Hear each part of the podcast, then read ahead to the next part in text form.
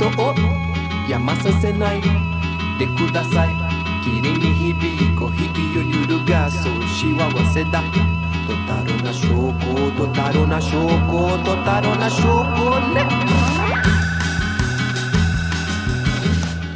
Pero muy buenas noches. Acá comienza. Abrazo. ¿Cómo les va? Este es el abrazo 25. El último abrazo.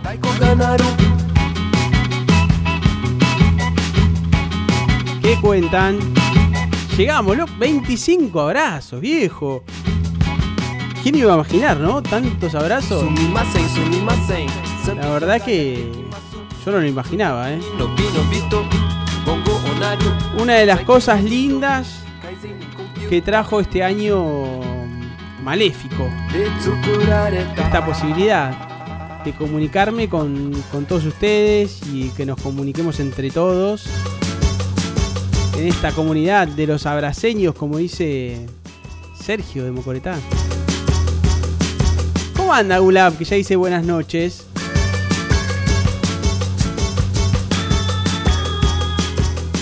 ¿Cómo anda Amip? Que está escuchando el programa con Julia.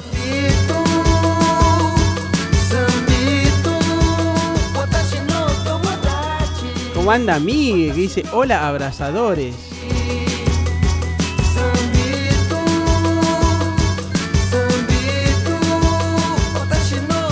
Bueno, el domingo pasado fue un programón, ¿eh? que metimos ahí con Ale Cañabate directamente desde Berlín.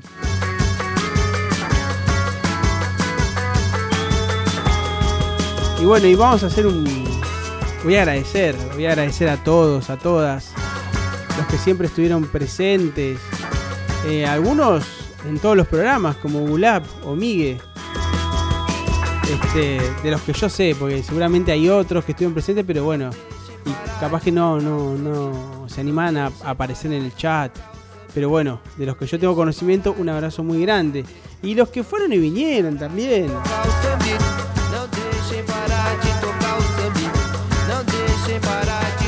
Gracias por estar ahí.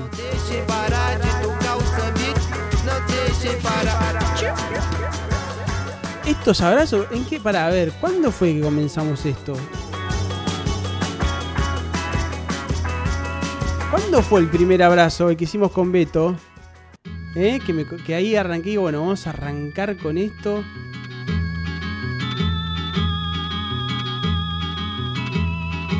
hacer con Beto, hicimos el primero con Beto.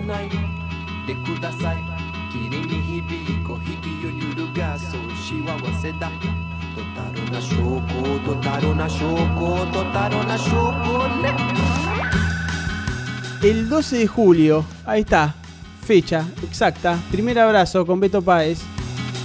12 de julio, viejo.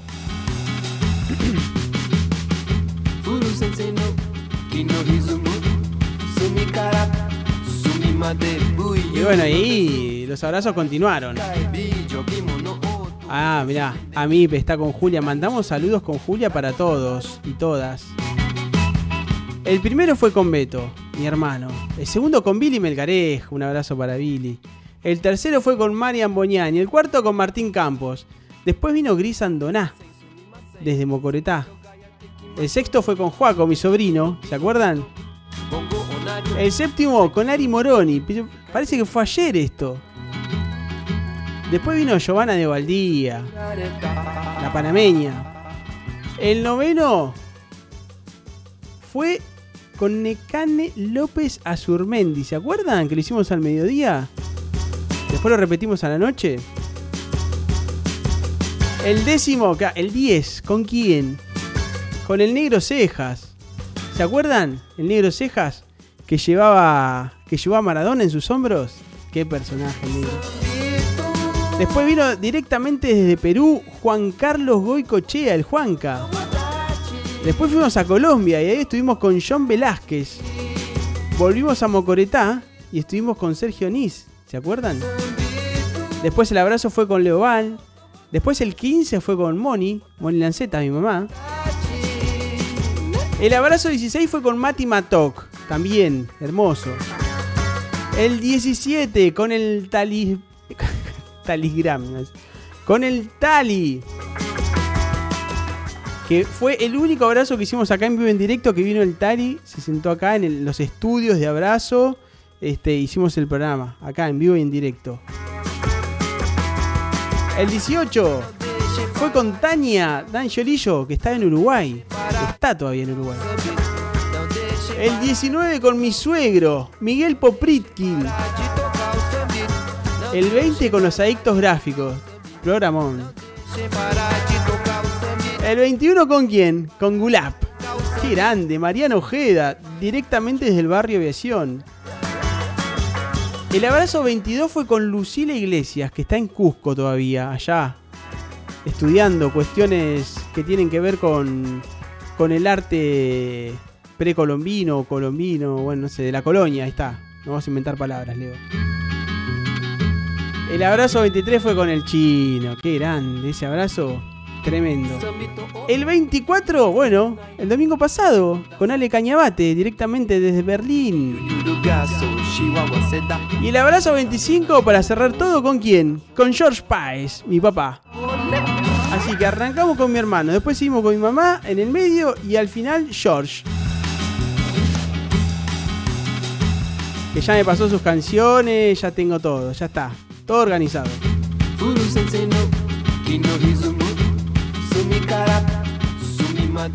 Ahí está, Gulab atento, que iba a decir en julio, exactamente. 12 de julio. Y estamos en 27 de diciembre, viejo. Vieja. Bueno, y entonces hoy hacemos, cerramos el ciclo con George Páez. Y después no sé qué vendrá, vamos a ver qué, inventamos. Pero bueno, por lo pronto a descansar un poquito, estar eh, eh, relajadito. Voy a extrañar esto, me parece, eh, me gustó, yo lo disfruté. Gulap el otro día me decía, no me digas que es el último. Y no sé, Gulap. Veremos.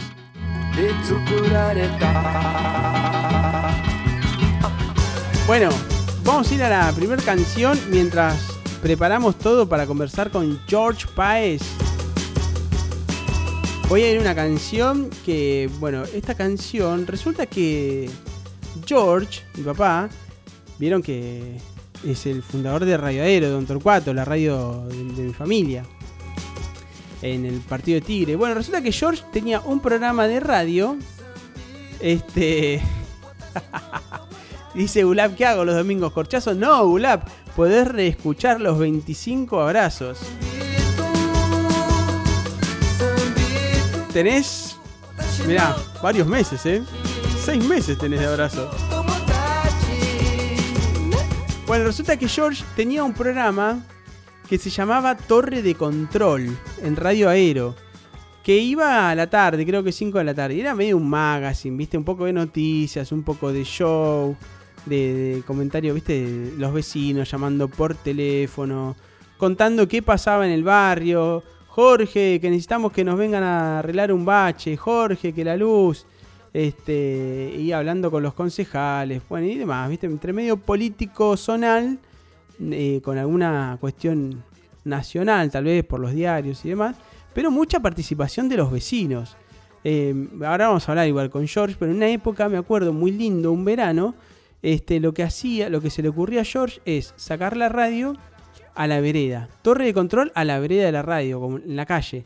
Entonces decía una consigna, por ejemplo, traer una moneda antigua, eh, traer una lombriz macho o hembra, no sé, no me acuerdo. Entonces los, los vecinos del barrio, los chiquitos principalmente, que de mi edad, ponerle más chicos, en ese momento tendría 12, 11 años yo, y bueno, más o menos de esa edad, y más chicos, ¿no? Íbamos todos los vecinos, porque igual, yo por más que sea el hijo de George, el dueño de la radio, era como un vecino más. O sea que yo si quería participar de algo en la radio tenía que cumplir con las normas. Entonces iba con una lombriz macho. ¿No? Ponele. Y entonces ahí, bueno, todos los que iban con una lombriz, después se repartían numeritos y los vecinos, de, los comerciantes de, la avenida Triunvirato, que es la, calle donde está la radio, donaban algo, pavaditas, viste, que yo, un par de medias, alguno, otro una, una pelota de plástico y así. Entonces esas cosas se sorteaban entre los asistentes. Entonces, bueno, eh, eran bastante generosos, la verdad, los, los, este, los comerciantes. Entonces, bueno, la mayoría nos, llevábamos algo. Yo no sé si me llevé algo igual, pero la pasamos bien y nos divertíamos. Eh, y entonces, bueno, George tenía este programa que se llamaba Torre de Control y usaba una cortina que es el día de hoy que yo siempre escucho esta canción y me recuerda a ese momento, a ese programa. Y duró, bueno, mucho tiempo. Eh, acá dice Gulab, eh, juntar llaves, ¿te acordás también? Juntar llaves para, no sé, diversas cosas, ahora no me acuerdo. Este, o boletos para la silla de rueda también. Bueno, todas esas cosas vamos a hablar ahora con George. Tantas cosas que hicieron en la radio.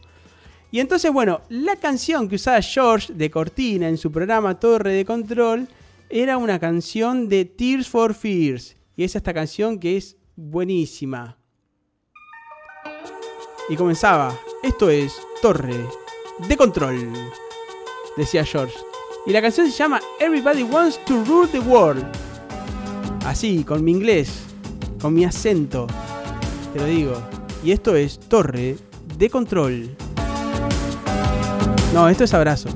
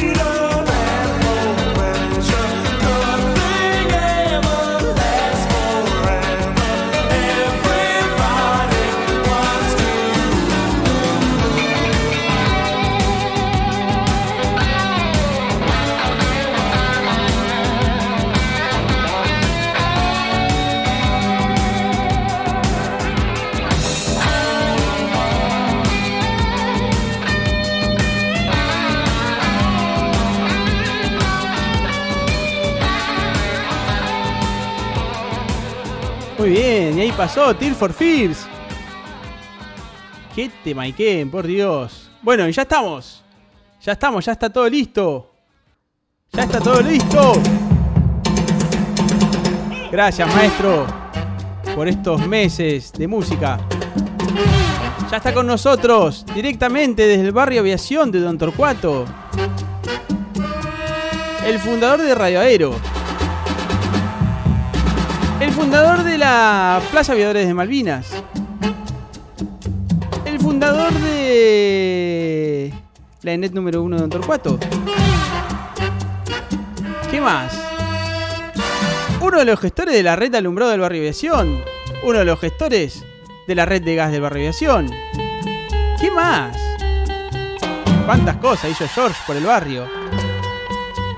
Con todos ustedes, mi papá, George Páez. ¿Cómo anda, George? Muy buenas tardes, estimados amigos, y acá comienza Torre de Control. Ahí está, qué grande. ¿Cómo anda, Papuca? ¿Cómo estás, hijo? ¿Cómo andas? ¿Bien? Bien, todo bien, todo bien. Acá contento. Bueno, gracias por prenderte a este abrazo. Este, hubo pedidos internacionales para que George aparezca en abrazo. Eh, así que bueno, ya lo tenemos. Está acá con nosotros. Bueno, ¿cómo andas? ¿Todo tranquilo? Bien, bien, bien.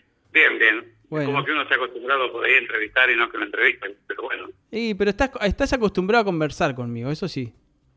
Sí, por supuesto. Y bueno, esto es una conversación. Este, poner que es una conversación y este, hay un grupo de amigos, como en tu radio, más o menos, como en Radio Aero.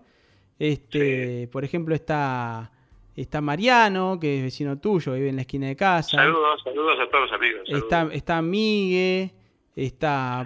Pauli también, feliz, feliz, feliz domingo, dicen ahí. Está Sergio de Mocoretá, que dice llega el capítulo final de la temporada, que grande Sergio. Así que están escuchando desde Corrientes, así que fíjate. Este, Pauli dice, dos potencias conversadoras se saludan. Lo dice por nosotros. qué, qué, bueno, qué bien. Bueno, George, ¿te costó mucho elegir las canciones para el programa? No, no me costó mucho, al contrario, me sobraron un montón de canciones. Que siempre una u otra trae alguna reminiscencia, algún recuerdo, ¿no? Y sí, Siempre pasa. Son etapas de la vida. y sí, ¿no? Como que queda, queda muy... Son como el marco, ¿no? De algunos momentos de la vida, las canciones. Y las canciones las que recordás con mucho afecto es porque seguramente marcaron algún momento de tu vida, ¿no? Sí. Entonces, bueno, por lo menos a mí me pasa eso. ¿Vos, de, de chico siempre escuchaste mucha música? Pues yo me acuerdo que teníamos en casa esos equipos, ¿viste? Pero bueno, está, es parte de lo que yo viví, pero no, no sé cómo era cuando vos eras chico. ¿Dónde escuchabas música y demás? Y se ve que sí, porque yo me acuerdo que tenía, no sé, yo calculo que tendría 13, 14 años, Sí.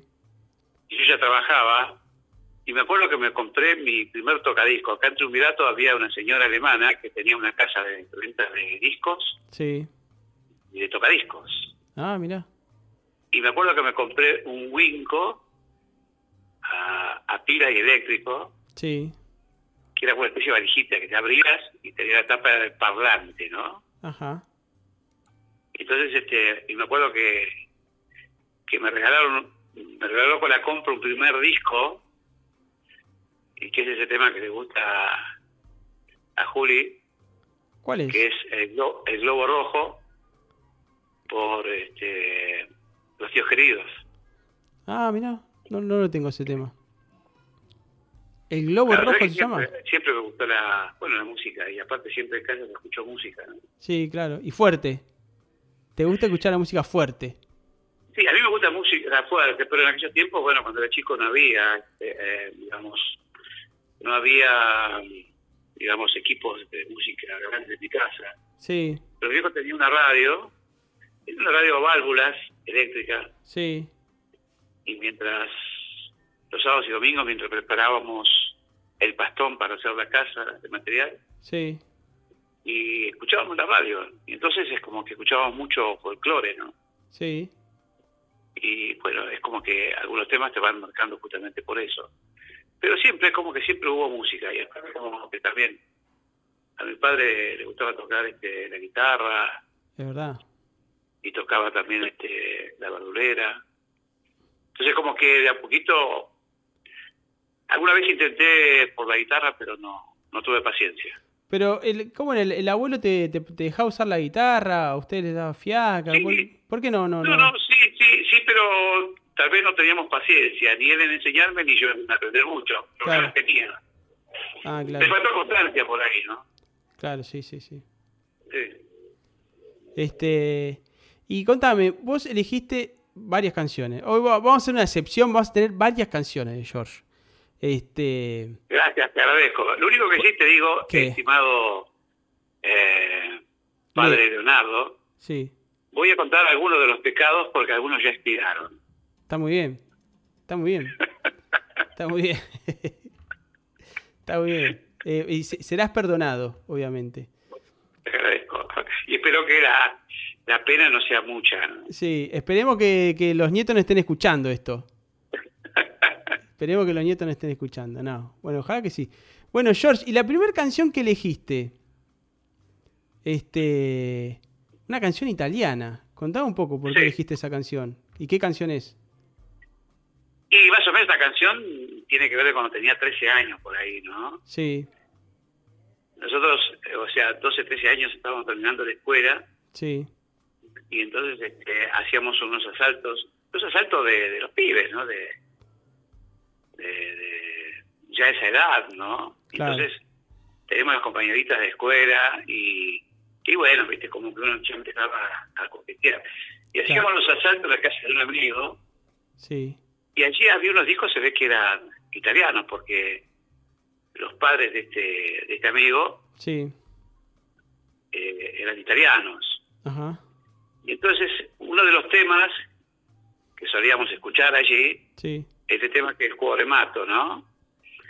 Y, y entonces, bueno, eso me quedó, porque alquilamos, escuchamos, uno de los temas que escuchamos era este. Y aparte, eh, bueno, lo- lo- los asaltos en aquel momento, imagínate, ¿no? ¿Cómo eran? De una de la tarde, de una de la tarde ¿Eh? hasta las tres y media, más o menos. Para, para. De, de una de la tarde hasta las tres y media de la tarde? Claro, claro.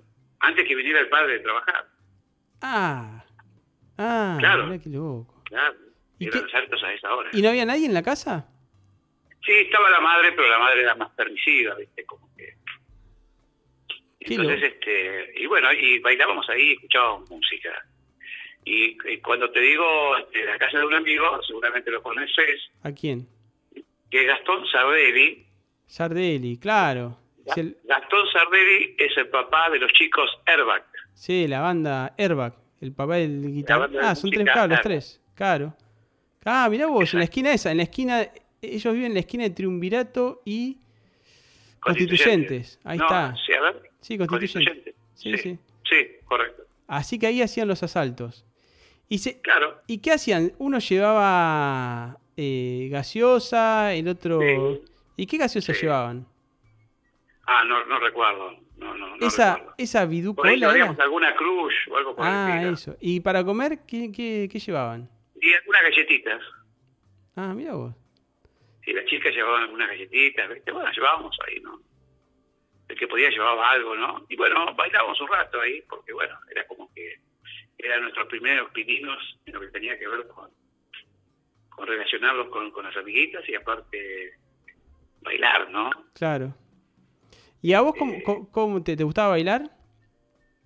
Sí, no, no, no- no era gran bailarín, pero bailaba como cualquier chico de esa época. Sí, Y entonces, bueno, esperábamos por ahí los, los, los temas románticos.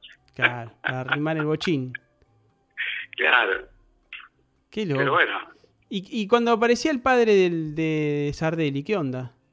No, no, no, todo bien, pero, viste, es como que venía cansado de trabajar y Ya. molestar. A cortar la onda. Claro, una cuestión de respeto. No, pero estaba todo todo bien. Este, Nosotros estábamos de acuerdo que, que tenía que ser así. Claro, claro. Este, Pero bueno, me acuerdo de, de esos momentos, que eran lindos momentos, ¿no? eh, igual imagino que, que a los padres de Gastón le gustaba la música también, ¿no? Bastante. Supongo, supongo que sí, yo supongo que sí. La mamá era una señora muy buena. Claro, que lo llevaba la, la- la mamá de Sardelli, ¿no, ¿no lo llevaba uno de los nietos a, a grandes valores el tango, a cantar tango? Claro, claro, claro. Bueno, eh, está. chico, no, no, no, no me acuerdo cuál de ellos, pero este, me parece que Patricio creo que era, Ajá. lo llevó a grandes valores del tango y allí cantó tango y hay algunos videos, si lo busca uno en, YouTube lo va a encontrar. Ah, mirá vos. Tendría más o menos y cinco años, algo así. Claro. Y ya ve que le gustaba la, la música y cantaba bien el pibito, ¿verdad? Sí, sí. Bueno, hoy tiene este grupo musical que ha viajado por distintas partes del mundo y, y algunas veces estuvieron también acá en la Plaza Aviadores de Malvinas cuando se iniciaban, Claro. que se llamaban Los Nietos de Chuck. Los nietos de Chuck, claro, es verdad. Que tocaban Claro. temas de Creedence. ¿Cómo? Tocaban temas de Creedence. Claro, claro, sí, sí, Claro, es verdad. Este, bueno, entonces, ¿qué, cu- ¿cuál era la música entonces que, que se escuchaba en esos... ¿Cuál es la canción que se escuchaba en esos asaltos? en aquellos tiempos, bueno, toda la, esa música que tenía que ver que con Palito Ortega, con este, Fabio, eh, la música este, que había en ese tiempo, de, de, que eran Club del Clan, Claro. Dan, este, bueno, todos esos temas que, que había en esa época, que yo Rivas, Y escucha, ¿empilchaban de alguna forma particular? ¿Cómo era la moda? ¿Había una moda, algo por el estilo, tipo a- algo para seguir? No, a esa edad- Zapatillas, a esa edad es como que no, Nada, todavía no. No, sí, no, después ya a los, a los 15, 16, 17 años ya sí. otra Pero a esa cosa. edad es como que lo que había. Claro, está bien. ¿no? Eh, este, la ropa bien limpita, bien planchadita, eso sí, pero bueno, lo que había. Está bien. Es decir, estábamos ahí queriendo empezar a salir del seno familiar, ¿no? Claro, claro, claro, claro. Está Eh, por eso te digo, los primeros, los primeros pininos, De esas épocas. claro, claro. Esto sería, ¿qué para? ¿Qué tenías? ¿13 años? Años, Y 12 años, sí, sí, Año 12, sí, ses- finalizando los 12 años, por ahí, años 65, 66, por ahí. más o menos por ahí. Más o menos por ahí, mirá vos, en esa época. Bueno, ¿querés presentar, George, la, la primera canción? Dale, bueno, entonces escuchamos este tema que es este por Mario Sirenotti, eh, Cuore Mato. Espero que les guste a nuestros amigos que están escuchando. A ver, ahí va. Un cuore matto che ti segue ancora. E giorno e notte pensa solo a te. E non riesco a fargli mai capire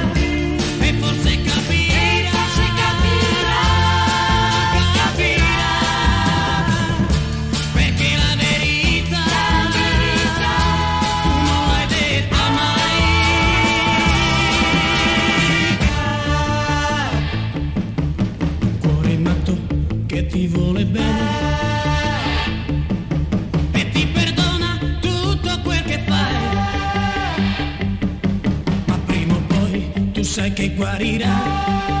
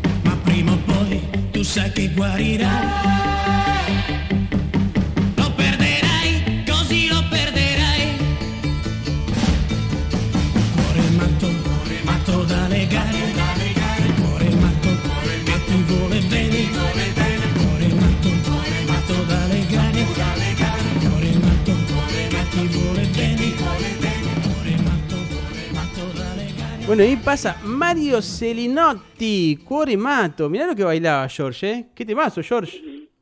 ¿Te gustó? Sí, muy bueno, muy bueno. La verdad que, uh, se me escapó otro tema. Ahí está, el operador está. Este. Acá dice Miguel, pantalones Oxford y camisa con charreteras, Wrangler. Puede ser parte Sí. de la moda de aquella época, pero un poquito más grande, ¿no? Claro, no, todavía no, por eso decía, todavía no, después a los a los 15, 16, 17 años ya sí, ahí sí, pero todavía antes no, ¿viste? A esa edad, 12 años, 13 años no. ¿Y, y vos ya a esa edad ya trabajabas, George? Sí, Y mira, ¿cuál fue tu primer trabajo? y yo trabajaba en la estación de servicio, había una estación de servicio ahí en el cruce de crítica, Sí. este... Que todavía está la, estación de servicio, eso, todavía está la estructura de esa estación de servicio. claro, claro. Y había un inglés que era el dueño, Sí. que se llamaba Chadwick de apellido, Ajá. Entonces, a mí me gustaba tener plata, mi plata para poder comprar cosas, ¿no? Sí. por ejemplo, de ahí venía el tema del tocadisco. Claro. Y, y claro, entonces este, me iba y me, le pregunté si me dejaba limpiar los vidrios de, la, de los autos. Sí. Y entonces se ve que le cayó bien al tipo y me dejaba limpiar los vidrios de los autos, después fui aprendiendo, que yo, de cosas. Y bueno, y entonces yo me acuerdo que, que tenía plata y en el recreo a los chicos les compraba un sándwich, los famosos sándwiches de pebete que Ah. vendían en los recreos. Sí.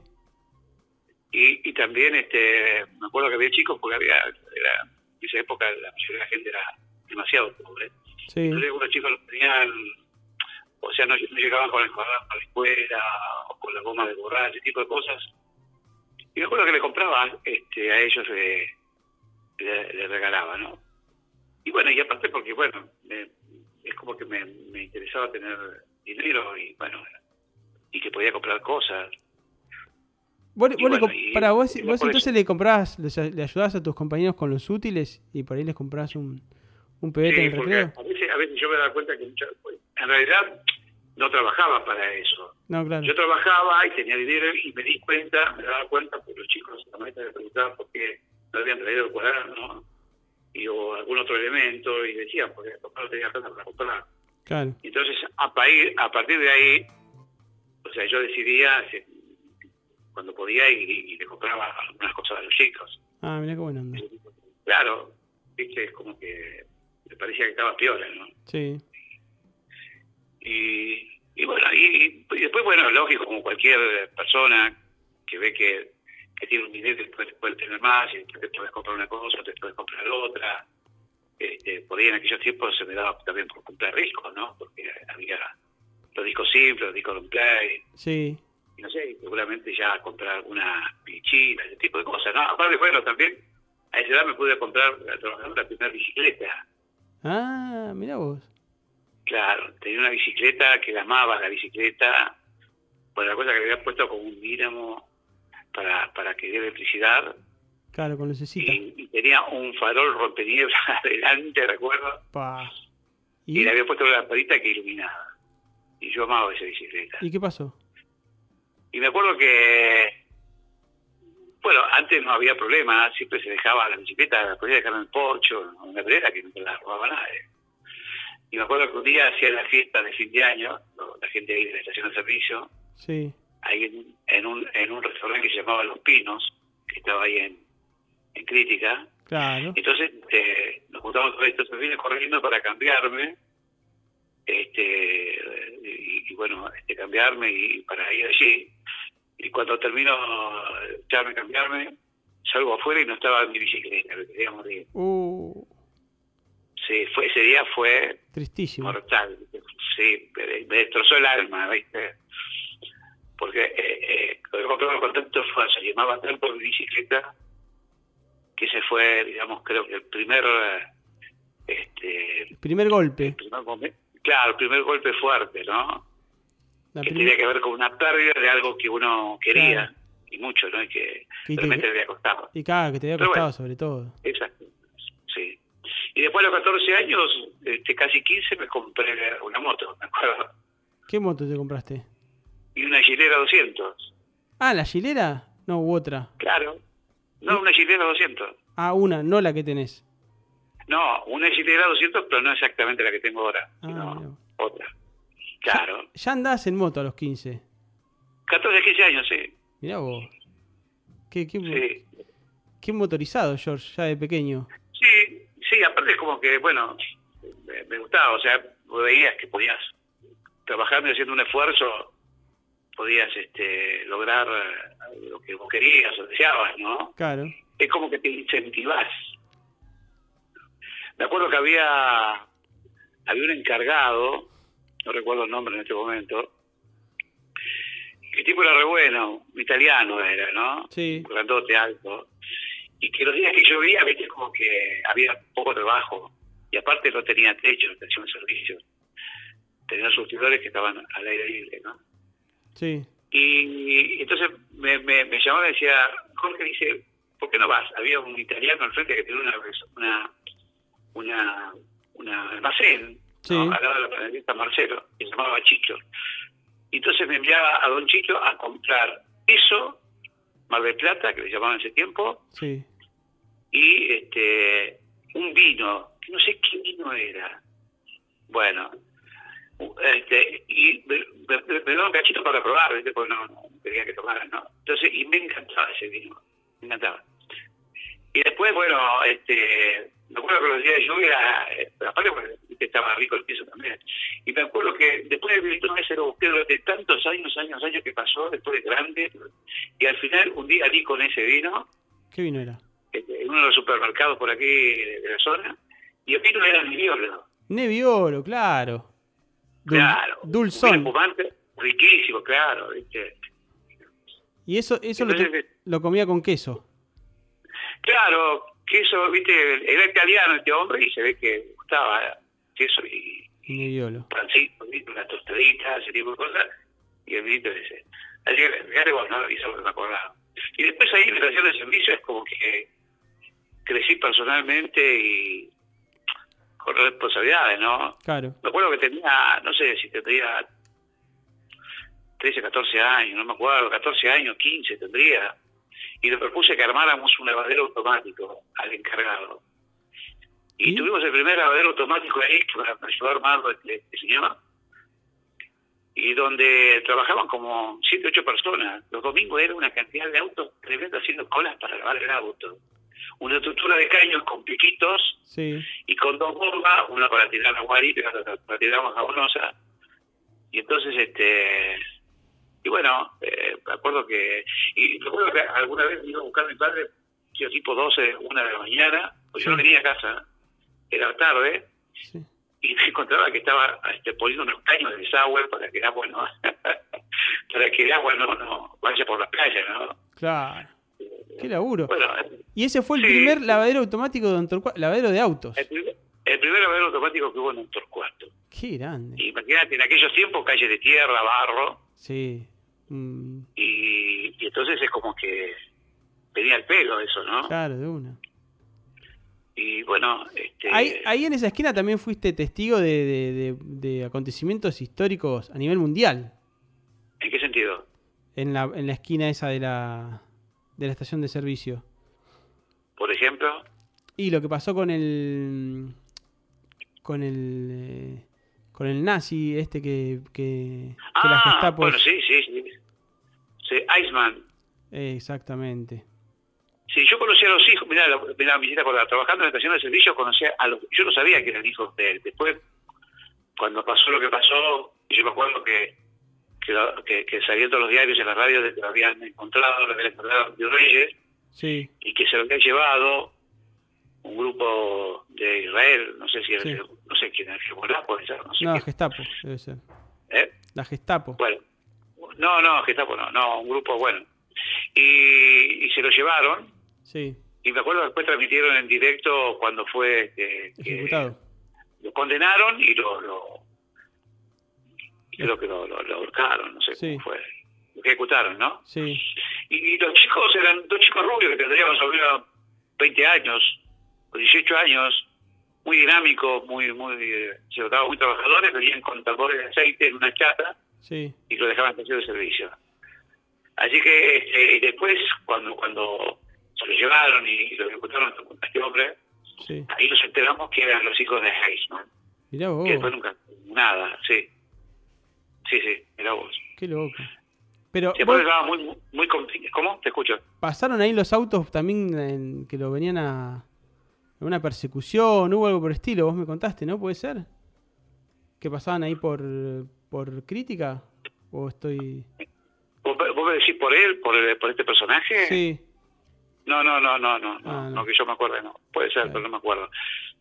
Este, y teníamos buena respecto a la comisaría crítica y teníamos buena relación, así que este, nos pedíamos, como buenos vecinos, yerba cuando ellos no tenían, cuando nosotros no teníamos y cuando ellos no teníamos, les pedimos yerba a nosotros. mirá.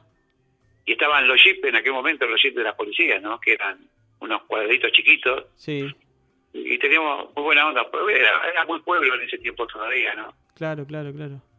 Y teníamos buena relación. Otro ritmo. Y ahí en, en la esquina esa estaba un restaurante que se llamaba El Faisán. Ajá. Era un restaurante importante que venía mucha gente de capital. Porque había muchas casas quintas en otros cuartos. Y claro, está... que es- Por ejemplo, a la vuelta estaba la de Natalia Botana. Claro, también, lógico. Sí, sí, correcto. Sí, sí, donde estaba el mural de, de Botana, ¿no? De Siqueiros. Siqueiros. De Siqueiros, claro. Sí. Sí, sí. Mirá, mirá vos. Te leo algunos mensajes eh, que vienen medio retrasados. Dice Sí. a mí, pregunta, ¿cómo se bailaba esa, esa música que escuchamos recién? Eh, ¿Haciendo remolino en el piso, tipo breakdance? ¿O cómo, cu- cuál era la forma de bailar? No, no, se movía simplemente. ¿Te imaginás apenas adolescente? Una preadolescencia. Sacudía el cuerpo como podía. bailar, no, nada que ver. Intentábamos bailar algo, movernos algo ahí. Medio torpe O sea, todo. Sí, por supuesto, sí, por Claro. supuesto. Claro, ¿viste? Y por supuesto que hacía, hacíamos algunos movimientos como para llamar la atención, como podía Claro. ocurrir de otra manera, ¿no? como los pajaritos. ¿Qué sé yo? Sí, sí, puede ser. Después dice Beto, Sí. llegó Beto, tarde pero seguro. Ya anda Beto ahí un rato escuchando el programa. Este, Sí. Así que está ahí atento. Después dice Migue, en los 80 yo lavaba ahí. Se entraba por Riobamba y se salía por 202. Mira vos, mira vos, sí. Capaz que usaban la Sí. estructura que dejaste vos, puede ser, o capaz que otra. Puede ser, puede ser, sí, puede ser, todo puede ser. Todo es Puede posible. ser, Mirá vos. sí. Sí, puede ser. Y después también lo que, lo que, porque viste, me, me querían mucho estos, estos Sí. eh, amigos, eh, estos ingleses, ¿no? Chao. Sí. Después este, le pedí que quería armar una comedia, y armé la comedia. O sea, una de las primeras comedias que había en otro cuatro. Y Este, pero tan chico, ¿cómo se te ocurrían hacer esa- esas movidas? bueno, ah, bueno, pero qué sé se podía, todo se puede. Qué loco. Sí, sí, aparte, bueno, me parecía bueno porque aprendía cosas. Claro, Y aparte, como que también me parecía bueno porque ganaba plata, ¿no? claro, de una. Y, y entonces, bueno, aparte de hacer la responsabilidad, que vos tenés que cumplir un horario, que tenés que cumplir con una tarea, que lo tenés que hacer bien, y eso, ti- ese tipo de cosas también eh, está bien, ¿no? Ah, la verdad que no, no me arrepiento para nada de, de todo eso, me pareció, me pareció bueno. Y todo, de todo se aprende, ¿no? Y- Claro, y, mientras claro, tanto claro, la escuela, mientras tanto la escuela, ¿cómo te iba? Bien, bien, bien, entre todo, ¿viste? La, la llevabas. Sí, sí, estudiando, sí. Está bien. Bueno. George, sí, decime. No, contame, contame. No, no, no ibas a decir algo. Y No, no, no, eso, eso, por ese lado, eso, eso, viste. Este, Ezequiela, bueno, fue famosa por un montón de cosas, porque después estaba una, una eh, pizzería que era siglo XX, que fue una de las primeras pizzerías que hubo ahí. ajá. Este, fue el, lugar de encuentro, donde había una rocola ahí, este, que, de discos, y bueno, y podías eh, poner un tema musical con una ficha, una moneda, y juntábamos todos ahí, este, la, la, la- la juventud del barrio, ¿no? Era como el lugar para reunirnos. Claro. Qué lindo. Y Sí, bueno, pues- todo, todo mucho más tranquilo, ¿no? Me imagino como la, la situación de la gente, como no, no sé, men- menos problemas, ¿no? Tal vez. No, O pero igual que por salías ahora. por la calle, no tenías problema, podías ir y volver a cualquier hora, que nadie nadie corría riesgo de ninguna naturaleza. Claro. Eh, es como que no, no, no estaba la preocupación este, de... Sí, Yo me estoy acordando de la estación de servicio esa, esa, que era uno de los pocos lugares donde había un teléfono público. ah, encima de eso. O sea, Claro, está... después con el tiempo, claro, después con el tiempo, cuando ya empezabas a tener amigos o, o querías hablar con algún pariente, ibas allá y tenías que hacer la cola para hablar al teléfono público. Sí, claro. Que no había una cabina, nada, era un teléfono público ahí, Eh, ahí contra la pared. claro, lo, mismo la gente, que... vos hablabas todo el mundo te escuchaba lo que hablaba. Claro, sí, que, mira, yo lo, lo llegué a vivir eso.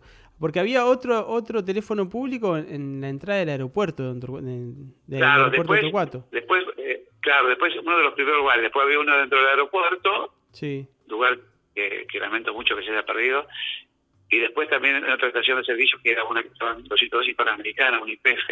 sí. Ahí. Así que bueno, los teléfonos públicos. Así que bueno, vos querías hablar por teléfono con alguien, este, y bueno, tenías que ir de noche a la mañana a cualquier hora ahí para hablar por teléfono.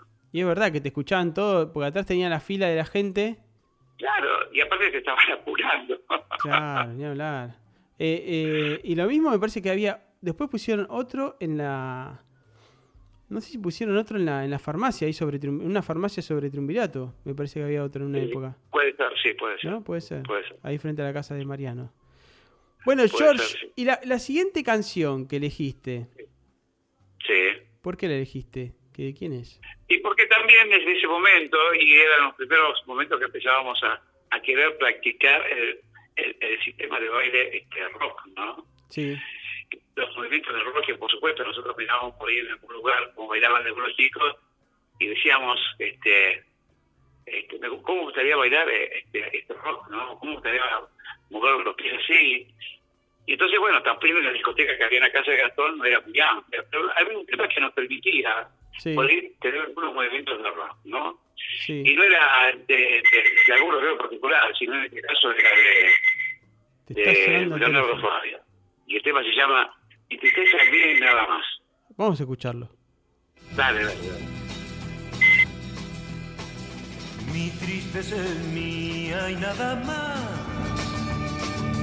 Mi tristeza es mía y soledad. No quiero consuelo, no, no, no voy a llorar.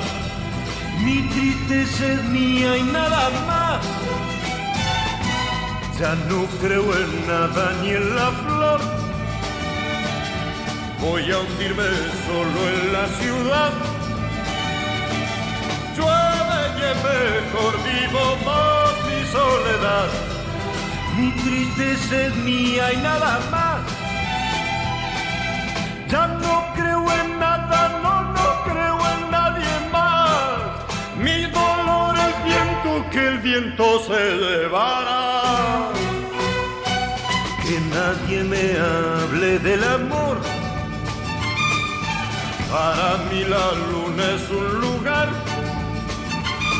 el cielo una ilusión que parece ser azul. Solo mi tristeza es realidad.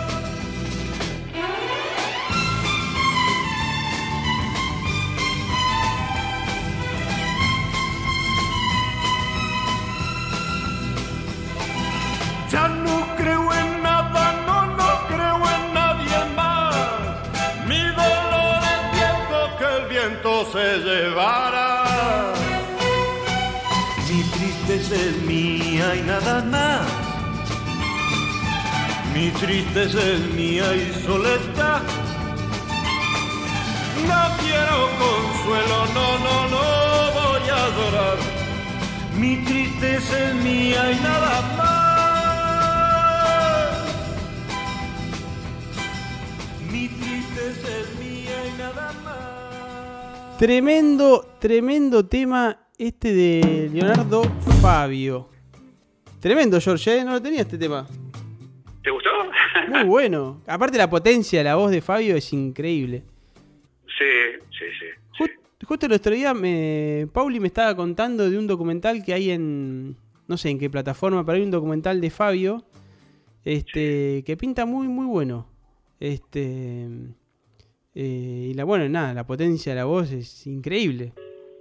Sí, sí, vos imaginate en aquellos tiempos estaba Sandro, estaba Padito Ortega, estaba Fabio, Claro, había como, una especie de competencia y con una fuerza cada uno tremendo. Claro, ¿Viste? claro. Te imaginás, ¿no? Así que bueno, hay uno de, de mis que me gusta aún todavía en el día de hoy escuchar, Este, Fabio, me gusta escucharlo, realmente. Me Sí. gusta, tiene, tiene sus poesías, su- sus letras, sus canciones. Y es un tipo escuchable, por lo menos para mi gusto, ¿no? Sí, sí, sí. Por supuesto, nada que ver con los chicos de hoy. Es música de viejos. No, pero, pero, bueno, eh, es- yo, se digo, yo digo que hay una reivindicación de Fabio, ¿eh? Últimamente. Sí, Sí, sí, sí. ¿por sí. qué? Y de la cuestión artística, no sé, como el, el compromiso político que tuvo también, hay como una, una cuestión ahí de una revisión sobre Fabio. Este. Pero sí, está, se, se lo, se lo tiene, se lo tiene en cuenta y bueno, te digo, está, hicieron un documental sobre Fabio. Sí, así no, que por supuesto, sí. es evidente que es una, una figura que se, que se que se tiene en cuenta, por lo menos. Mira, Claro, te, te leo claro. mensajes. Anita, Anita Chicha, buenas, acá estoy firme con abrazo. Qué grande. Anita que está ahí con el Tali y con Tommy. Después John Velázquez desde Colombia. George, te están escuchando de Colombia. Feliz, Abrazo, abrazo, felices Pascuas, temazo, dice. Leonardo Fabio, honrados. Nosotros los colombianos que lo tuvimos por acá en Pereira.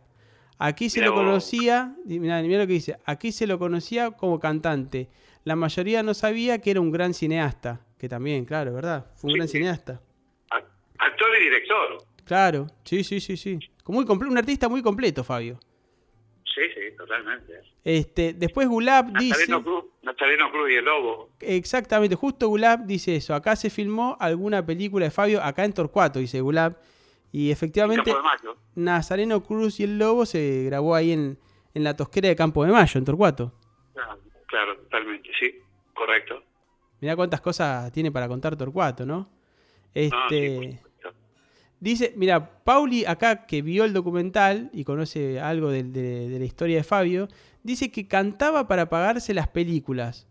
Un autogestivo, un autogestivo impresionante. Así que mirá vos. o sea, Sí, sí. él hacía, se dedicaba a cantar para poder juntar la guita para hacer después las películas que él quería hacer. Sí. Mirá que, que- que- Aparte me parecía, me pareció siempre un tipo noble, transparente, ¿no? sí, Y, y- ese, ese, ese amor que se veía, que se profesaban entre él y Carolita, que era su esposa, ah, mirá. su segunda esposa. Sí. Y es como que era un tipo creíble, querible, ¿no? Sí, sí, sí. Tipo querible. Sí, Mirá vos, lindos recuerdos. mirá vos, acá, mirá, mirá lo que dice Gulab.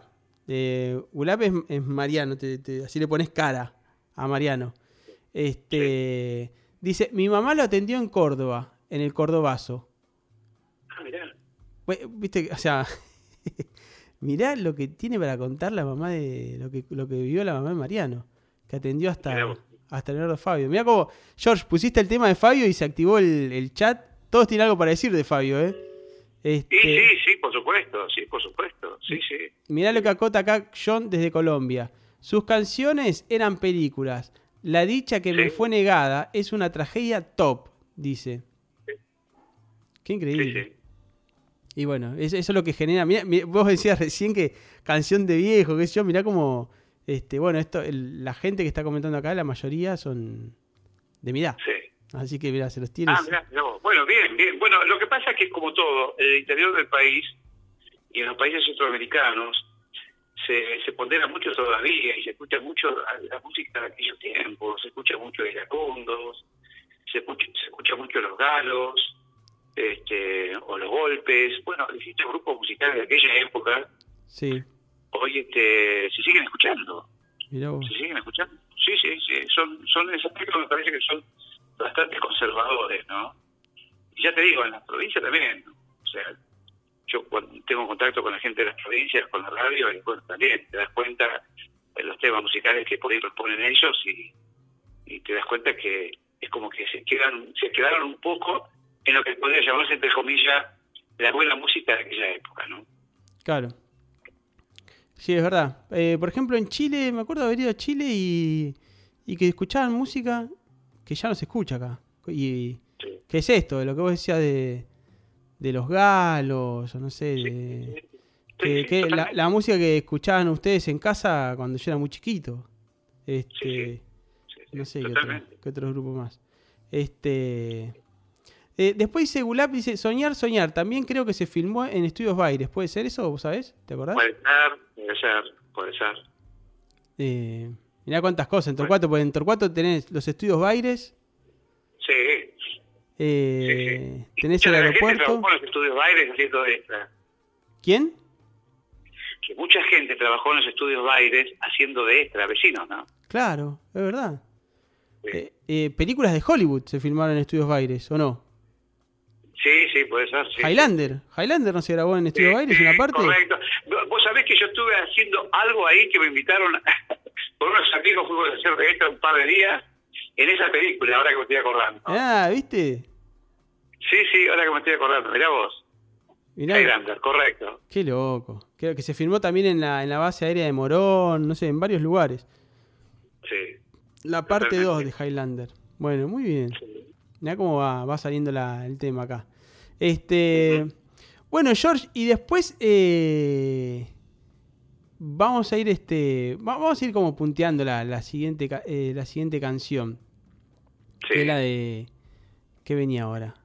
Un artista que es muy Bueno. importante en tu vida. Sí, totalmente. Ahí me, ahí me dicen, si alguien me pregunta, che, ¿cuál es el artista que más escuchó tu papá? Y yo digo, Sí, Sandro. y sí. Y sí. Y sí, en aquellos tiempos, este, bueno, eh, eh, yo no, no era, digamos, ser muy fanático, ¿no? Sí. pero realmente uno de los mejores cantantes que yo que me ha gustado y que he escuchado sus temas musicales es Sandro, ¿no? Eh, por su impronta, por su forma de ser, por su caradurez. Me acuerdo cuando lo echaron de Canal 7, ¿Por qué? lo que cantar con Sandro y lo de Fuego. Y por sus este, movimientos pélvicos, Ah, lo, lo, lo, lo echaron de Canal 7 y, y estaba con los de Fuego que era un grupo que tocaba con los comienzos y tocaba rock. Creo que había otro antes sí. pero bueno me recuerdo yo ese- ese- Él hacía, hacía como una imitación así muy... Elvis Casi, casi sí, perfecta. Claro, de Elvis, ¿no? claro claro. Sí sí Mirá vos. este y bueno y después cuando fue a tocar al Madison Square Garden este, bueno allí fue En Nueva York. apoteótico, ¿no? Sí, sí, la primera transmisión satelital, satelital vía satélite este, fue muy grosso. Y bueno, ya te digo, y alguna vez estuvo cantando antes de todo eso, cuando recién comenzaba, en los sociedad momentos recreo, acá en el barrio, el recreo que es el barrio pegadito al nuestro, ¿no? Sí. En Torcuato. Y bueno, estuvo, claro, estuvo cantando, sí, ¿cuántos serán? Ocho cuadras de acá de, de casa. Sí, claro. y estuvo cantando allí, en algunos bailes de carnavales, creo que fueron. Qué loco. ¿Vos te acordás la Así primera vez que que lo viste a Sandro? O sea, ¿o qué, o qué de, de ese primer momento, o de escuchar Sandro? De, ¿te, te acordás de esa situación o no, no, no recordás ese momento? Si me acuerdo de qué, De cuando escuchaste por primera vez a Sandro, ¿te lo pasó algún amigo? ¿Lo escuchaste en la radio? no, ¿Lo no, viste en no, la tele? no, realmente no me acuerdo. Yo supongo que la televisión, porque la televisión es como que se llama mucho, estaban sábados circulares de Pipo Mancera Sí. y, y tantos otros este, eh, programas ómnibus que había los, los sábados o los domingos, sí. iban los cantantes ahí. Y entonces, este, claro, es como que uno empezaba empezaba eh, en, en- en los primeros pasos de la adolescencia a ver esos cantantes que un poco reflejaban o te pegaban y te gustaban. Y entonces, bueno, es como que, que, que eh, viste, compraba discos o Claro. después los cassettes y bueno, después los magazines, y todo ese Sí. tipo de cosas, ¿no? Y así con todo. Eh, cu- Claro, claro. ¿Cuándo tuviste... ¿Cuándo hubo televisor en tu casa? Por primera vez. ¿O Y cómo hacían para la tele? tema. Y no me acuerdo, pero yo me acuerdo que había salido televisión, por cierto, nos pasaron varios años hasta que después pudimos tener televisión. Sí. Me acuerdo que mi papá a veces nos llevaba a un bar que estaba cerca de acá, a la Tintanes en el ring. A mi viejo no le gustaba ir a los bares, Sí. no, no, nunca le gustó. Y, y entonces este íbamos a ver Titanes del ring, allí a, a ese bar, ¿no? Que vamos a contarle, Y- por ejemplo, para, para los amigos que no son de Argentina, que Titanes en el Ring era una- un programa de televisión de catch, de lucha, de lucha libre, ¿no? De estas como Sí, que sí. hacen. Entonces, bueno, había personajes, ¿no? Como Martín Caradagian y demás. Sí, claro, claro, claro. Y entonces mirábamos este, ahí televisión y bueno, este, blanco y negro, por cierto. Claro. Mirá qué gracioso, recuerdo que una vez teníamos, yo tenía una tía que vivía allí en Saavedra, Sí. que era españoles ellos, ¿no? Gallegos, Sí. y, y tampoco tenían televisión. Pero ellos tenían un gallinero al fondo. Me estoy acordando y me río. ¿Sí? Ellos tenían un gallinero al fondo y resulta que pegado al gallinero había una casa que tenía una ventana. Y por la ventana cuando estaba abierta se podía ver televisión. Así que imagínate viéndome pegado al alambrado mirando televisión en el gallinero. O sea, la, la casa de un vecino era que estaba pegada al, ga- al gallinero. Claro, claro. Estaba al fondo de Sí. la casa de, de- de estos tíos que yo te digo que eran Sí. gallegos, españoles. Tenía un gallinero a la ca- en el fondo de la casa de su casa. Sí, Y pegado al alambrado, un poquitito, un metro más o menos, sí. había una casa que justo daba la ventana del gallinero. Ah, ahí está. Y entonces recuerdo que Vos te metías al gallinero para ver la tele. Qué loco, mirá vos. ¿Y, no, ¿Y nunca le pediste a los vecinos, che, nunca te vieron los vecinos viendo la tele? No, sí me habrán visto, pero nunca. No decían sí, nada. No, no, nada, tampoco iba a preguntar yo. ¿viste? Pero bueno, esas cosas de pibe, ¿no? Qué loco. Que yo tenía, no sé cuántos años tendría, 7, 8 años, 9 años, no sé. Sí, cuánto, sí. 7 años, por ahí, no sé. Algo así. Pero bueno. Qué loco. Un, un gallinero en capital. Sí, ¿eh? En Saavedra, qué loco. Este, y, de- y después cuando. No, Puede ser Fuimos que. mucho para atrás. ¿Cómo? Nos fuimos mucho para atrás, ¿no? Sí, sí, sí. Pero vos- aparte porque vos viviste, vos más una vez me lo dijiste. Vos viviste muchos avances tecnológicos, pero de, lo- de los más tremendos de, de- de- que vivió el- la raza humana, la especie humana. Es como. ¿No? Todo, todo. sí. O sea, de no, tener, de no tener televisor a, a manejar todo desde un celular. O Claro, naves espaciales, este, Totalmente. qué yo, internet, no sé, cosas muy locas eh, desde que naciste hasta ahora. Todo. Sí, bueno, imagínate, de no tener luz eléctrica, cuando vinimos acá a vivir, Claro. yo nací prácticamente acá. Así que fíjate vos, el año 54, Sí. Y no teníamos luz, no teníamos alumbrado público, no teníamos este, nada. Entonces me acuerdo que mi papá tenía un sol de noche, a gas de querosén, y, y la cocina también era a gas de querosén, que tenía que dar bomba. Eh, y bueno, cosas que tienen que ver justamente con la época, ¿no? Y bueno, por eso, como decís vos, pudimos ver todo, todo este cambio, gran cambio tecnológico que hubo en la humanidad, ¿no?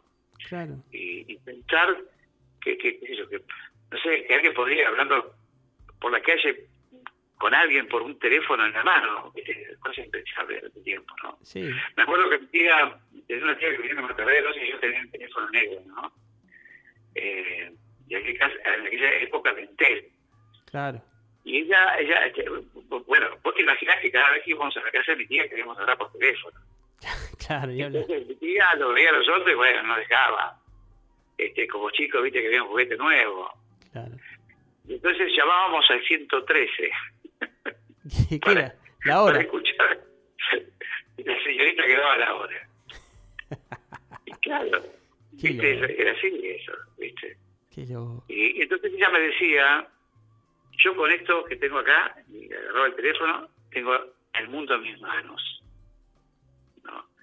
Y cuánta verdad para aquella época, ¿no? Y bueno, hoy también, lógico, ¿no? Este, y por supuesto también cuando tenía que llamar a- afuera, tenemos unos tíos en Estados Unidos, llamaban por operadora Claro. y, y, bueno, tardaban dos o tres horas para, para comunicarte, ¿no? Así que fíjate vos, ¿no? Los cambios. No, tremendo, tremendo.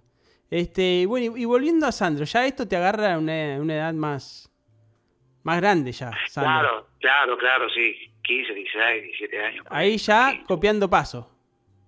Y más o menos, sí. ¿Y cómo empilchabas? ¿Ya había moda ahí o, o ya te ibas y te buscabas tu Sí, camisa, te buscabas tus pantalones? Sí, ya había moda, Levis. Levis, Oxford, Claro. sin bolsillo delante, bolsillito chiquito atrás, camiseta, camisa, perdón, camisa toledita, To- Una camisa cortita la tolerita. Claro, claro, cortita, bien ajustadita, calle, talle 36, Es un palito. sí, así que bueno, imagínate, ¿no? Y zapatos. Y ¿Mocasines? zapatos. No, no, no, zapatos, con, con alguna, un poquito de plataforma. Ah, bueno. Mirá vos, alta facha. Y en esa época se usaba eso, ¿viste? Sí, sí, sí, totalmente. ¿Y ahí Me do- encantaban los pantalones. ¿Dó- ¿Dónde, seguían, seguían con los asaltos ahí o ya iban a bailar algún boliche? ¿Cómo era la movida? No, después ya íbamos a bailar. Este, me, gustaba mucho ir a bailar a Nino, Vicente López. Iba, ya tenía un montón de amigas. Siempre, siempre pensé que tenía. eh, sí, bueno, mi, mi comadre, tu, tu madrina, Beria, que me Sí. me diga, íbamos a bailar con, con, con, con ellas, ¿no? Y yo tenía un grupo de chicas. Y Sí. no sé por qué, viste, los, los padres me crean. Eran como cinco, seis, a veces diez, a veces quince chicas. Sí. Y entonces le decía a la madre, si vas como Jorgito, vas, si no, no vas a ningún lado. Yo decía, y a mí me daba vergüenza porque subíamos del colectivo, trajimos del colectivo, y los flacos ¿viste? que iban ahí empezaban a silbar y a decir cosas, y yo no sabía dónde meterme. Me. Claro, te, te pasás vergüenza. Claro, le decía, pero si vas con Jorgito, va. Sea, llegamos allá al baile y decía, chicas, a las 7 nos encontramos, ¿eh? Porque tenemos que volver de día para, para poder tener, no había micros, ¿no? Claro. en ese tiempo, tenemos que venir de día. Entonces, este, chicas, que yo a las 6, por ejemplo, a las 6 de la mañana en la puerta. Ya que no, yo me voy. ¿eh? Así que bueno, y eso no puede traer a eso, íbamos a ver a Nino, Banco Nación, ¿Nino Y no dónde sé- estaba? ¿Nino dónde estaba? ¿En qué calle te acordás? Vicente López, no sé, Vicente López, no recuerdo bien. Ah, Vicente. López. Sí. Mirá Sobre la avenida principal, creo que Maipú, puede Sí, ser. sí, puede ser. Maipú o Libertador. Sí, no me acuerdo bien. Puede ser Libertador. sí. No me acuerdo bien. Pero bueno. Mira acá, Mip dice, durante años, durante años de mi infancia pensé que Sandro era Elvis Presley, por cómo Ah, se, mirá. por cómo se movía. Este, después también hacen referencia a la tolerita, como algo de época. Beto Claro. dice, jaja, talle 36. No sé por qué se ríe tu hijo. Sí, no, sé, la verdad que No sé dónde está la gracia. ¿Qué, qué, Sí. qué será? Sí, sí. ¿Qué te iba a decir, George? Bueno, ¿y ahí, Sí. y, y ahí ibas a bailar Sandro o lo que, lo que había? Cualquier cosa. No, no, lo que había, viste lo que había. Este, en ese tiempo, bueno, había momentos de música para moverse, para bailar, qué sé yo. Y después había la hora de los románticos, Sí. viste. Después te atenuaba la luz y bueno, este, agarrar lo que tenías a mano. Claro, arrimar el bochín. claro. Viste, bueno, pero aparte era muy sano en aquella época. Claro, muy- claro. muy- viste, no, no, no, no, no se veía frula, debería haber habido, pero no se veía. Y sí, seguro que Eh, sí. viste, por ahí tomabas una cerveza o tomabas alguna... Me acuerdo que lo, lo más fuerte que se tomaba en ese tiempo, estuve ahí una puntita de la, este, ¿cómo se llama esto? Vodka con ananá, me acuerdo. Vodka con ananá. Sí, Qué loco. Sí, lo que, viste, y la- viste apenas un vaso nada más, una copa, no sé, nada más, pero bueno, éramos como que éramos muy tranquilos. Por lo menos yo y el grupo de... No era de tener muchos amigos tampoco, ¿no? Yo te digo, tenía más amigas que amigos, Sí. y, y bueno, y eso. Pero bueno, lo pasábamos bien. En esa, No, nos época, en, ¿Cómo? en esa época ya empezabas a ir a, a La Rioja. Sí, por supuesto. 15, 16, 17, 18, 19 años, sí, por supuesto, mortal. Y ahí te ibas a, a- a- a- al pueblo donde es el donde era el abuelo y, y los bisabuelos, ¿no? Sí. Pituil, A Pituil, provincia La Rioja. Rioja, departamento de Fomatina. Googleen, Sí. googleen, amigos, amigas, Pituil, La Rioja. Ubíquense en el mapa de la República Argentina. Sí. Yo Hasta les ahí. puedo asegurar que es lo más hermoso que hay. La Rioja en sí es hermosa, Sí. ¿no? Este, y siempre siempre estoy volviendo, siempre estoy volviendo porque si vos me preguntás que soy más riojano porteño o bonaerense, yo diría riojano, me encanta La Rioja, amo La. Rioja, amo su gente, Sí. este, y amo las costumbres. eh, y bueno, pasé los mejores momentos de mi vida, las mejores vacaciones de mi vida las pasé allí. Porque Imagínate que iba todos los años y por ahí me quedaba un mes, o por ahí a veces me quedaba todos los meses. tres, pero te ibas a la casa, a la casa de quién te ibas ahí. La casa de mi abuela materna, Claro, que era italiana, de la nona. la nona era italiana, Sí. y le, le- le decía cuando se encontraba con mi mamá, viste, porque éramos, porque claro, íbamos allá como costumbre de acá. Claro. Se quería escuchar música fuerte, el que, que ahí se llevaba el tocadisco. Vos te llevas tu El tocadisco, tocadisco. El tocadisco Winco que tenía 12 pilas, porque no había el que hiciera allá. había electricidad solamente un par de horas al mediodía y un par de horas a la tarde. Claro. Entonces, cuando sabés que yo tenía ya un montón de amigos, íbamos a dar serenatas de que podía la chica en el medio de la oscuridad, ¿no? Sí. Eh, a, la- a las callecitas del pueblo. Y me acuerdo que de eso se nos acababa la pila. Oh, Entonces, hacíamos girar con el dedo, te imaginas, ¿no? claro, me imagino. Qué Y sufrimiento. Pero bueno, nos divertíamos porque la pasábamos bien. Y ahí te ibas Y con aparte, el, bueno, con el. Winco y con los pasos de Sandro, imagino. Claro, claro, no, no te imaginás. Porque después estaban los bailes y eran con sol de noche Sí. y con orquesta en vivo, ¿no? Tremendo. Este, me acuerdo que había un grupo un grupo musical de, de Córdoba que se llamaba Contramano. Sí. Tocaba temas modernos, ¿no? Entre ellos tocaban con guitarra eléctrica, todo ese tipo de cosas, Camino a San Francisco y otros temas más, no sé, que me acuerdo. Y entonces, este, te imaginás, yo iba con todo el Sandro de acá, no te imaginás las señoras mayores, las madres de la chica, Ah, espantadas. no, bailar- no querían que bailara conmigo, Y sí. con el porteño no baile. Para lo mejor me habían puesto un sobrenombre, decía, no quiero que bailes con este, ¿viste? Y, y entonces, este, bueno, y las pibas todo, todo lo contrario, ¿viste? Que son rebeldes y hacen todo lo contrario de lo que dicen la- la- las madres. Así que bueno, nos divertíamos y nos pasábamos bien y los vagos se enojaban. Me acuerdo que una vez, este, claro, o sea, no había luz en la calle, entonces todo el baile era con faroles dentro de un recinto, un lugar. Sí. ¿no? Entonces salíamos afuera en la oscuridad. Sí. Me acuerdo que había ido con un amigo, y este amigo, este, viste, también íbamos a los dos lugares, y cuando decían algo lo- lo- los muchachos de allí, medio que lo, este, lo, lo provocaban. Entonces medio que ya a, a- a la muchachada allá no le gustaba mucho nuestra presencia, y terminaba el baile, viste, ya apagaba la luz y tenía que salir afuera, y después la gritaban que salgan los porteños, ¿viste? Oh. que salgan los porteños. ¿Te imaginas que quedamos un rato ahí entrando? Y sí. Y después, te- pero, Pero después todo bien, después amigos. Sí, no, sí, totalmente. Pasar el, primer, el momento y después ya se conocían y ya está. Buena onda. Sí, sí. Bueno. No, pero te digo, realmente los mejores, en la juventud, los mejores momentos que, que pasé en mi vida fueron allá con gente macanudísima, que yo, gente mayor, macanudísima, chicas, chicos, pero extraordinarios. Y era como que nos convocábamos sin querer, sin pensarlo, todos los fines, de- todos los, los veranos, este, en La Rioja, gente de Córdoba, gente que venía de- del sur, de Comodoro Rivadavia, este, que- gente que vino para allá, y con los hijos de volvía, bueno, y nos encontramos un montón, éramos como, sé yo, 100, 150 más o menos. Uh, una banda. Y, y claro, y nos íbamos de pin y todo juntos en camiones, me acuerdo de camionetas, a un lugar que se llama, eh, en Los Sauces, ¿no? Es Sí. que es un, un río que, allí, que hay allí. La quebrada. Y, ¿Cómo? A la quebrada de los sauces. A la Ahí. que los sauces, claro. Y, y si no, viste, salíamos a estrellar en, la- en las camionetas de los, de los, de los amigos, de los, de los vecinos, toda la fiesta, ¿no? Claro. Sea que la pasábamos bien, la verdad que la pasábamos muy bien. Y entonces para quedar bien con, con viste, si había una, una amiga que por ahí nos, nos agradaba un poco, Sí. y nos sacrificábamos ir a ayudarle al padre, como comedido, a cosechar la uva, Claro. o a pillar el vino para hacer vino patero para estar cerca de la, de la amiga, ¿no? Así que Claro. bueno, ya. Mirá lo que hacía. Sí. ¿Qué- Y después, este. ¿en, qué- ¿En qué viajabas hasta allá? Hasta La Rioja. No, el tren. En tren. Era hermoso. ¿Cuántas horas el tren ese? 36 horas, 36 horas. Mamita. En tren, 36 horas.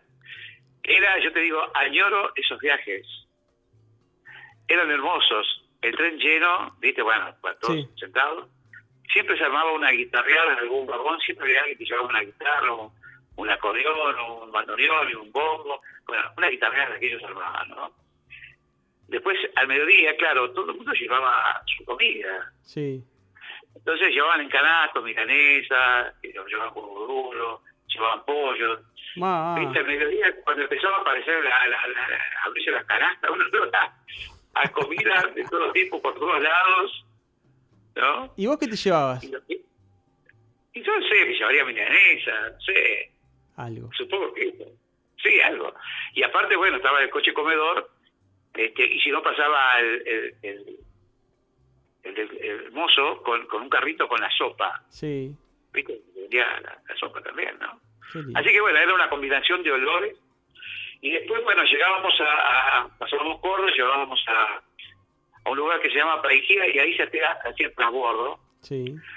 El tren seguía para Catamarca y nosotros íbamos al Chilecito. Y entonces este el, el- el tren que iba de, de Paijía a Chilecito era con máquina a vapor, Oh. ¿no? Y, y, y, claro, vos sabés que era todo todo todo eh, eh, tierra muy muy como guadal, ¿viste? Talco. Todo lo que era el recorrido del tren. Sí. Vos no te imaginás, llegábamos en chilecitos blancos, el pelo blanco, las pestañas, las cejas, blancos de tierra. No te imaginas lo que es eso. Claro. Pero era una odisea, nos divertíamos y nos pasábamos muy bien. Qué lindo. Fue muy lindo. Esos viajes realmente, eh, me- tengo lindos recuerdos de esos viajes, me, Ah. me encantaba, ¿no? Aquellos años felices. Sí, sí, totalmente, totalmente. Buenos recuerdos. George, ¿querés presentarte? Puedo decir, obviamente, la, la Rioja es un tema ahí que, que está absolutamente presente en tu vida. y aparte, en el año familia. pasado, el año pasado que fui a La Rioja de una forma realmente increíble que me encantó y disfruté. Va, Este año, no el año pasado, este año, en Este febrero, año, ¿no? sí, sí. Vamos, Este, bueno, la, la pasé muy bien. vamos a ponerle suspenso a eso, porque fue muy particular esto que estás contando. Sí. Vamos a mandar el tema, si querés presentarte el tema que viene ahora de, de Sandro. Bueno, bueno es, un- es un temazo, le va a gustar entonces a nuestros amigos centroamericanos, eh, seguro que sí, le va a gustar. Sandro y el tema musical sin sentido. Escuchá, escuchá, que te va a gustar.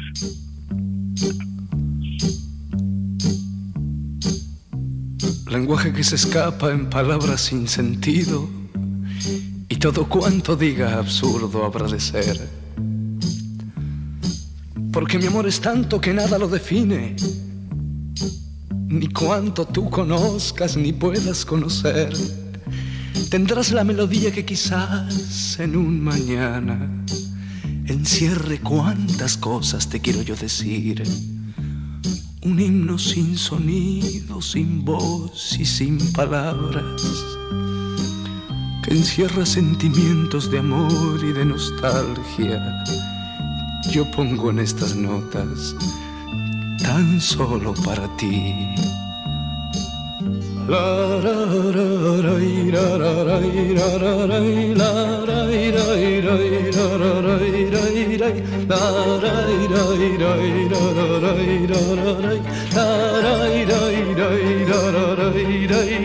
la la la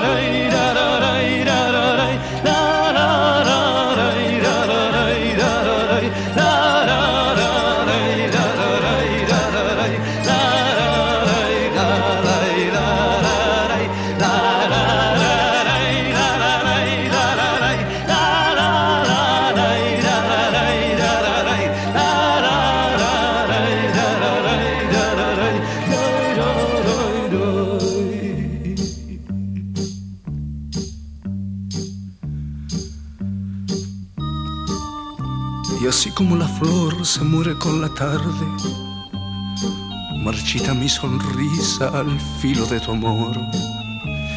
Y yo pretendo tenerte aquí presente, mas tú te vas de mí como se aleja el sol. Si estás conmigo, río y soy feliz si tiemblo y vivo de tus ojos y vivo de tu amor. Y todo lo importante se pierde con la niebla, porque cuando tú llegas en ti, en ti mi amor, en ti, en ti mi amor, en ti existe el sol.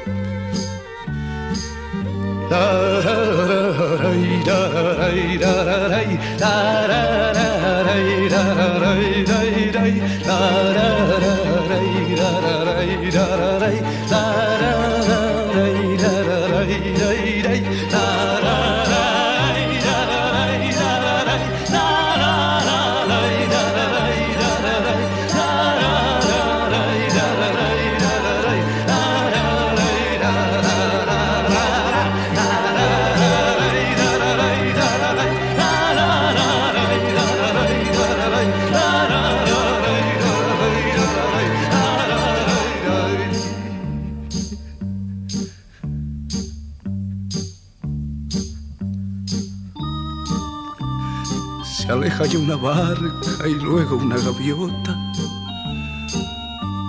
Y el mar en su bravura se deja adormecer. Y tú te vas de mí y la congoja inunda de repente todo lo que hay aquí, tan dentro de mi ser. El cielo me es muy breve y el sol ya se despide y quedan solo sombras en torno de los dos y yo, y yo me siento solo con un amor tan grande que ahoga tantas cosas, también lo ahoga, también lo ahoga Dios.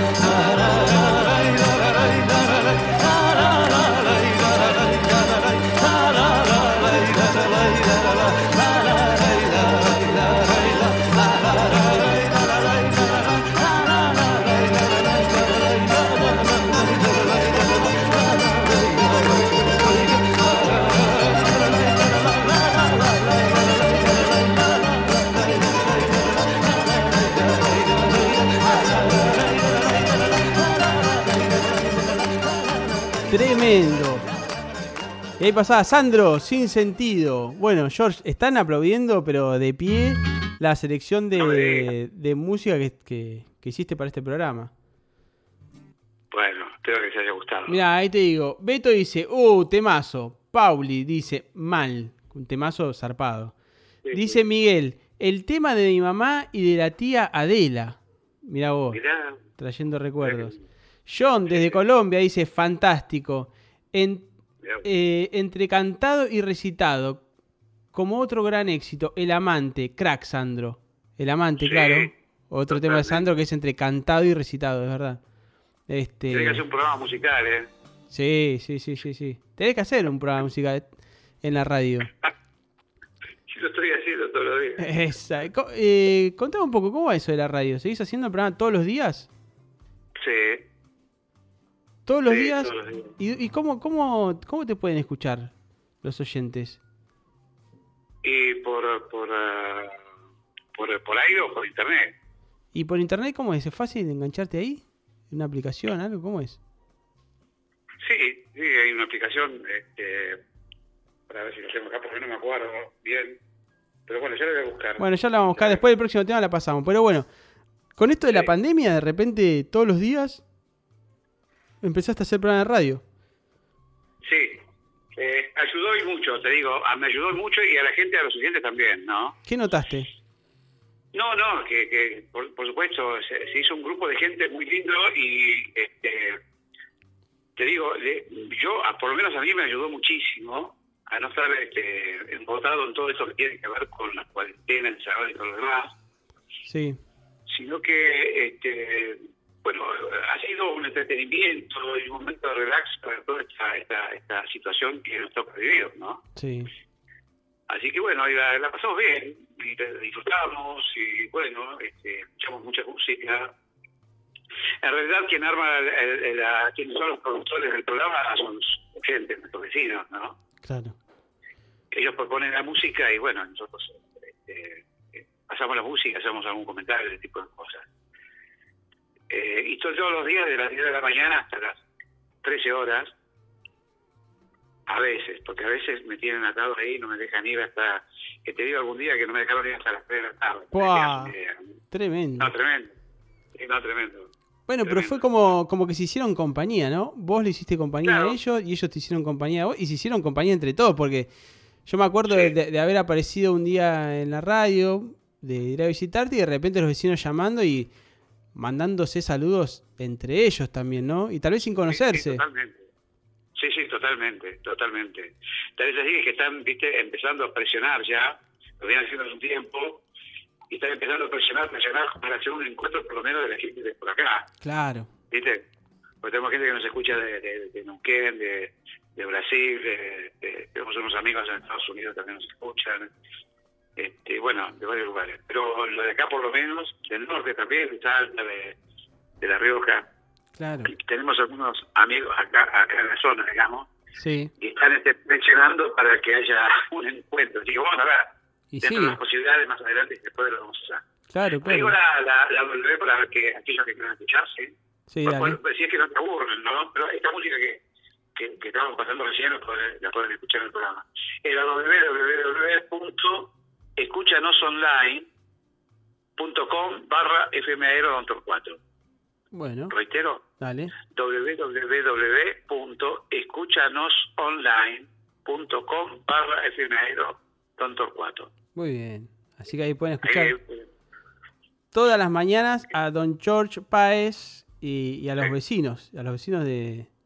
Bueno, que ya no son solo del barrio de Sion, sino que son de varios No, lugares, no. De Argentina, claro, porque- de otros Sí, países. Sí, Una comunidad que creció. sí, correcto.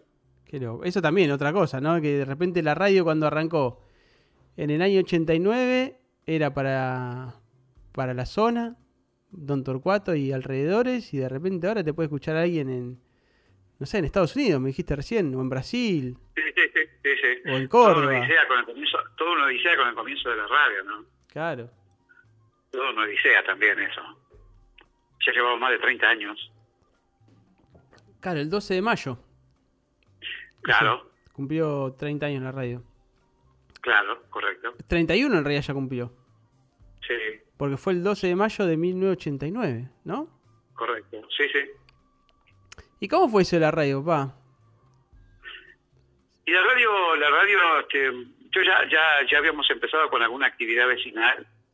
Sí. Había descubierto, me picó el bichito de, de participar, que nunca antes lo había hecho. Era un tipo como cualquier otro, que tenía su trabajo, este, te levantabas temprano, volvías a, a la tarde, que yo comías algo, tomabas mate, se hacía la noche, comías, y el otro día de vuelta, y así. Y un buen día pasó algo que fue muy importante, y a partir de ahí empecé a participar en muchas cosas. Y bueno, este, cuando digo algo fue una inundación muy grande que hubo en algún sector de Don Torcuato. Ah, en el 85. barrio. ¿En qué año fue la inundación? este, o- 85, En el año 85. claro. Y entonces este, es como que empecé a participar en un montón de cosas. Y después fui descubriendo que todo se podía hacer, que todo se podía lograr, ¿no? Sí. y que en realidad todo aquello que tenía que ver con la política, este, para, para, para bien o, o- o- o cosas que nos podían afectar, que eran malas, Sí. con la participación de la gente todo se podía todo se podía cambiar, se podía modificar. Sí. Que la presión que podía ejercer la gente participando podía ser una buena herramienta para lograr los lo que nosotros queríamos, ¿no? Sí. aquellas cosas que necesitábamos que por ahí no, no, no nos escuchaban o no nos eh, resolvían. Y entonces, bueno, este, después de haber empezado a hacer por algunas cosas, este, necesitábamos un medio de comunicación. Y siempre pensaba, como eran los pueblitos, había visitado algunos pueblos del interior de la provincia de Buenos Aires, que tenían la propaladora, que era una radio, que era un parlante por cable, Sí. que estaban en, la- en los comercios o en algunas casas, y vos lo que tenías era un simple potenciómetro Sí. que subías y bajabas el volumen, nada más, ¿no? Sí. Y entonces, este, estábamos con un amigo que tenía un diario, entonces este, decíamos de, de- de hacer algo así, digo, ¿por qué no averiguamos? ¿Por qué no averiguamos? Bueno, la cosa es que había mucho dinero. Eh, no, no, no podíamos. Y entonces en eso estábamos con mi primo este, yo que los chicos este, empezaron a, a armar un equipo de, de radio. Entonces, bueno, este, empezamos a... El primo, a el primo. Alfredo, para vamos a decir que el primo Alfredo eh, es, Claro. es un técnico electrónico que trabajaba con, con equipos de comunicación de los aviones del aeropuerto de Claro. Don Torcuato. Entonces tenía un conocimiento avanzado. Correcto. Y entonces empezamos y bueno, tuvimos una radio con antena paragüita y empezamos a transmitir. Y bueno, y a partir de ahí, este, impresionante, o sea, poder llegar a las casas de los vecinos es una cosa de loco. Claro. Y entonces, en realidad primero había salido este, una radio en otro cuatro Y cuando salió esa radio en un Torcuato que se llamaba Bahía. Bahía, Sí, entonces cuando salió esa radio, bueno, ya está, ¿para qué? Ya no tiene sentido. sí. Este, ya está la radio que visitábamos. Pero resulta que, eh, ni bien salió al poquito tiempo, viste, es como que era todo música inglesa, Claro. y prácticamente los vecinos participaban, la tenía un muchacho joven, y entonces Sí. digo, no, nosotros necesitamos otra cosa, que era el tema vecinal, ¿no? que yo sentía o presentía que, que, que podía ser de utilidad. Entonces ahí nació el proyecto de Aero, y bueno, justamente con mis primos llamamos la radio, Una radio bueno, comunitaria. comunitaria, correcto. Que estaba, siempre estuvo al servicio de la comunidad, y bueno, a partir de ahí, este, bueno, los primeros tiempos era muy complicado porque no estaba, no había ninguna ley que las contuviera. Claro, Entonces, este, eran radios clandestinas, ¿te imaginas? claro. Entonces me acuerdo que se corría la bolilla, estábamos nosotros en un local ahí en la calle y entonces se corría la bolilla de que venía el camioncito del Concert en aquel tiempo, Sí, y me acuerdo que salíamos corriendo con todos los equipos, sacábamos todos los equipos y salíamos corriendo. claro. Pues ya sabíamos que en algunos lugares había caído el Confer y le llevaba todo, le llevaba, le dejaba el cable delantero nada más. Claro, tremendo. Le llevaban los discos, bueno, el tipo toca discos, eran todos, era disco, este, no sé, micrófonos, todo le llevaba. Hasta que bueno, luchamos, luchamos, luchamos, las veces que fuimos al Congreso, las veces que fuimos, este, las amasadoras que nos comimos en la Cámara de Diputados, no sé cuánto, hasta que en los años 90 por ahí este, el presidente Menem, a través de la ley Dormi, Sí, se consiguió la inscripción de los medios de comunicación, que fue un avance, ¿no? sí. Y bueno, después de ahí fue mucho más fácil Solano. dentro de todo. Pero bueno, la lucha fue muy muy fuerte, muy dura. Sí. ¿no?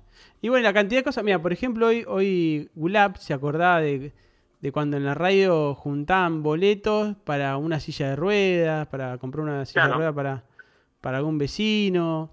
Después, bueno, gente que se le incendiaba la casa o que tenía problemas, iban siempre a la radio. Jorge, este vecino tiene este problema. Jorge, acá otro vecino tiene otro problema. Sí, hicimos cosas muy lindas, vos sabés. Cosas muy lindas. Me acuerdo de una señora que necesitaba una silla de ruedas porque tenía su hija que no la podía no podía comprarla, ¿no? Me acuerdo que la conseguimos. Conseguimos una silla de ruedas, una silla de ruedas especial, me acuerdo que era. Sí, eh, para una chica que tenía cuadriplégica, creo que era. Después, no sé, audífonos. me acu- me acuerdo que había un chico, había un vecino que, que se- seguimos siendo amigos acá, ¿no? Tenía creo que dos años o algo así, y, y no tenía, eh, no escuchaba, y tipo músico, Sí, y no, no escuchaba. Y me acuerdo que, que vino a la radio, la mamá que se llama Irma, este, y se puso a llorar porque no podía, no- la- tenía una obra social que no se, la- no se, la- no se los daba, había ido a acción social de la, de la provincia, del municipio, no se los daba. Y lo pusimos en campaña y a la semana tenía el primer a- audífono. Claro, Y después a los 15 días tuvo el otro audífono, lo pudimos comprar. claro. O sea, pedimos hacer una campaña, me acuerdo que convocamos a un grupo de scouts que había acá, y, y- y entre la radio y, y con el apoyo de ellos, eh, salíamos con alcancías y conseguimos, eh, ya te digo, en una semana le compramos el primer audífono, y a los 15 días. Y otra locura que hicimos, que eso fue una locura grosa, ¿no? Me acuerdo que había una, una, una- un día vino una maestra de la radio, que era de Gerardo Pacheco, y nos contó una historia que ella estaba en una escuela agroforestal en Intillaco, departamento B de la provincia de Santa Fe, Sí, y que era un pueblito chiquito que dejó de pasar el tren, estaba sobre... y que bueno, este, que tenía una escuela agroforestal y que estaba lo que eran los, los galpones que habían sido el ferrocarril ahí, ¿no? sí, y que había un acto donde habían invitado a los chicos de otra, de otro, en un lugar del, pueblo. Y entonces este claro todos los, las escuelas las otras escuelas iban con bandera de ceremonia. Y, y entonces este y, que ellos no no no no no podían ir. Entonces la disyuntiva entre ellos. Contaba la maestra ¿qué hacemos? no vamos no vamos a ir a pasar vergüenza decía no no podemos ir entonces se ve que alguien levantó por ahí la voz y decía, no, nosotros vamos a ir igual, aunque sea vamos a llevar una pequeña tacuara, pero vamos vamos a ir igual y vamos a llevar la bandera. No es de ceremonia, pero va a ser la bandera. Y bueno, este, y así fue y desfilaron con, con toda la vergüenza que podían haber tenido, pero lo hicieron, ¿no? Claro. Bueno, entonces cuando cuando cuando la maestra esta cuenta eso en la radio, y nosotros dijimos, eh, mirá, nosotros vamos a conseguir la bandera. Y bueno, en aquel tiempo nos pusimos en contacto con la Cámara de Diputados, había un diputado, creo que era del Modín, no sé dónde, lo habíamos conocido, no sé cómo tampoco. Y a los 15 días tuvo la bandera de Cerboña, Claro. con mástil, con mástil, con, con todos los atributos de una bandera de Cerboña. Y ahí nos contó la- las necesidades que había en la provincia y en la escuela, Sí. y bueno, no- nos pusimos a juntar cosas, porque le hacía falta todo, herramientas especialmente. Este, bueno, mira, hicimos una campaña, juntamos, no sé, de todo, calzado, libros, este, eh, ropa, herramientas, televisor color, dos televisores color, me acuerdo. Yo me acuerdo que la, Eh, la, eh, una vecina, eh, Zulmita, ¿no? Una vecina oyente de la Sí. radio, Zulmita, donó un acordeón de su padre. Sí, pero esa, esa fue para otra escuela. Ah, ¿por otra para una escuela fue? de, Bueno, de. ¿Cuánta Sí, escuela no hicieron? ¿Cuánta ayuda? Sí, pero, pero vos sabés que también hubo una señora en este caso que también resaltó su actitud, Sí. una señora que venía a San Fernando y nos escuchaba, y la señora dice, mira, yo no, no tengo nada para dar herramientas, ese tipo de cosas. Dice, yo quiero ayudar, yo tengo dinero, te doy dinero para que, para que, este, puedas eh, hacer lo que necesites. Y digo, mira, nosotros no estamos en esta oportunidad juntando dinero para esto, y no quiero juntar dinero. Ujú. Dice, bueno, pero yo tenía unos pesitos de acá que los, lo tenía guardado por si me enfermaba, pero yo quiero, quiero donar. Hagamos una cosa. Venite a la radio, que acá cerca hay una ferretería, entonces vamos y el dinero que vos quieras poner lo compramos en la herramienta y, y- y llevamos esa herramienta. Bueno, y así fue. Y vino el señor. y- bueno, la cosa es que, este, claro, íbamos a llevar a, a enviar las cosas para allá y hablábamos con la gobernación de, de Santa Fe para que enviaran un camión o algo para buscarlo. Sí, En ese estaba que mandé el gobernador. claro. ¿Y? Y, y resulta que se armó una, una inundación tremenda que no nos mandaron el camión. Y ¿Y? entonces decidimos entre todos los programas de la radio, porque participaron todos los programas, que íbamos a contratar un charter, un micro, y íbamos a ir todos, nosotros íbamos a llevar las cosas. Y bueno, quedamos de acuerdo en eso.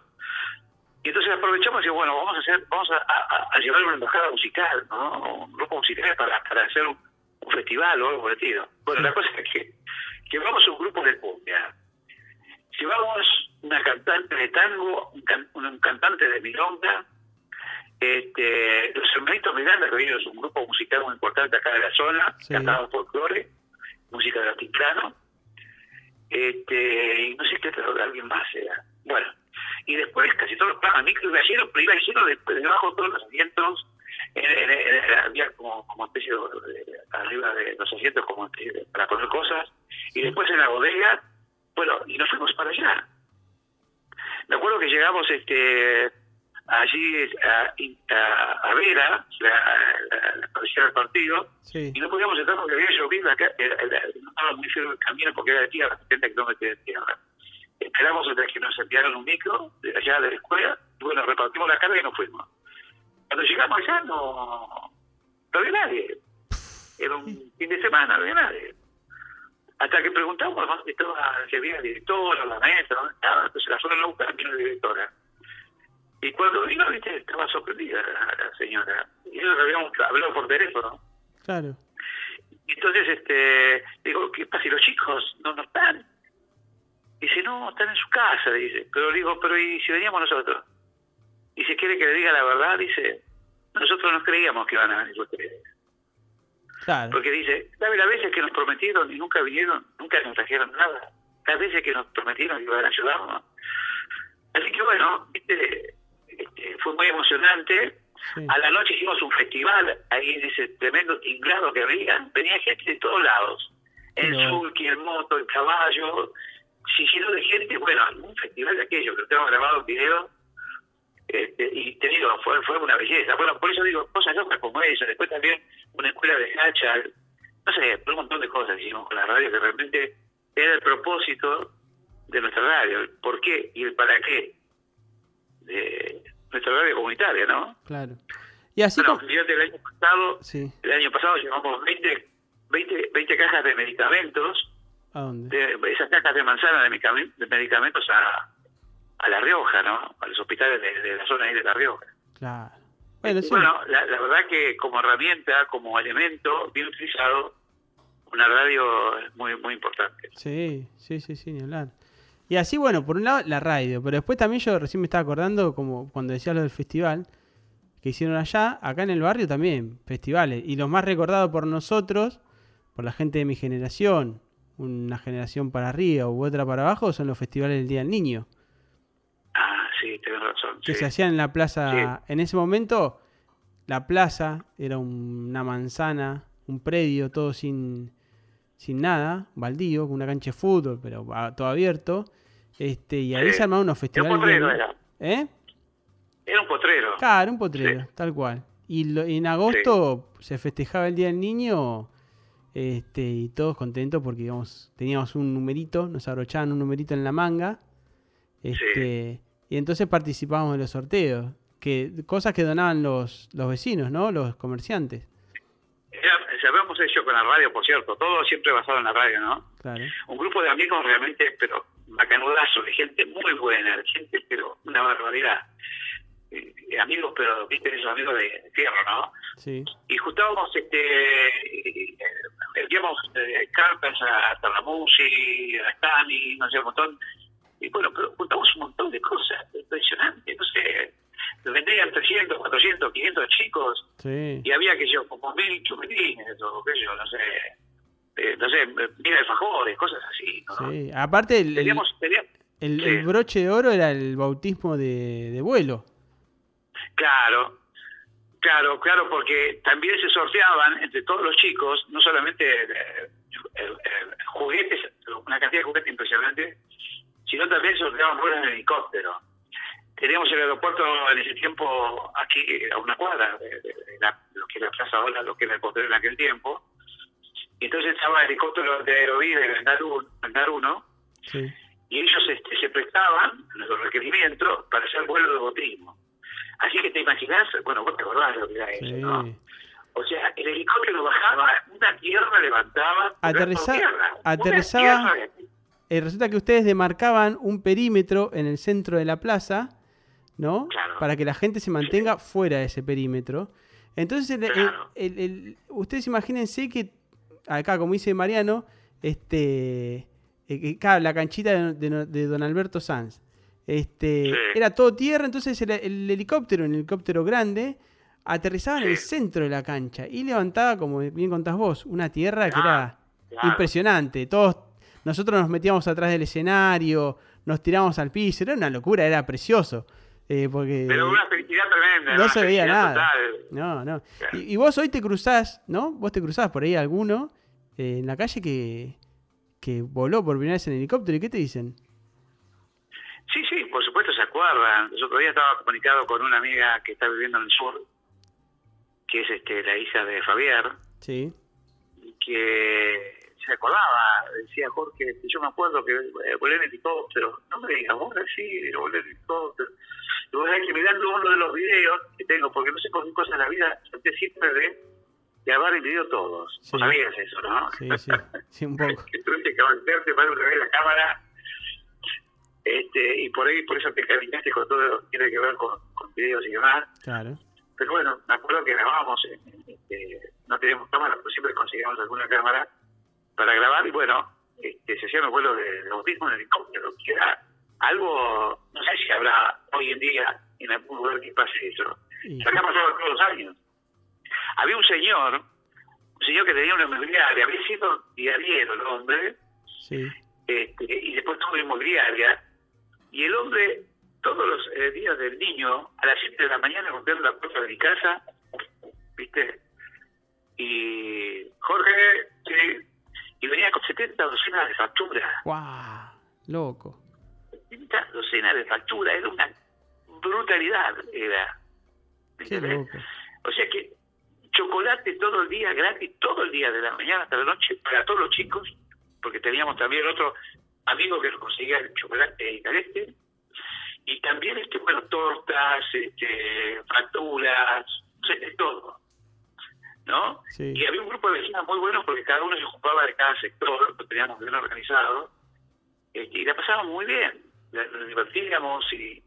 eh, aparte, bueno, eh, casa en que nosotros eh, teníamos un departamento, Sí. estaba lleno de cosas. Bueno, Sí. ustedes saben lo que era Sí, esto, ¿te no, no.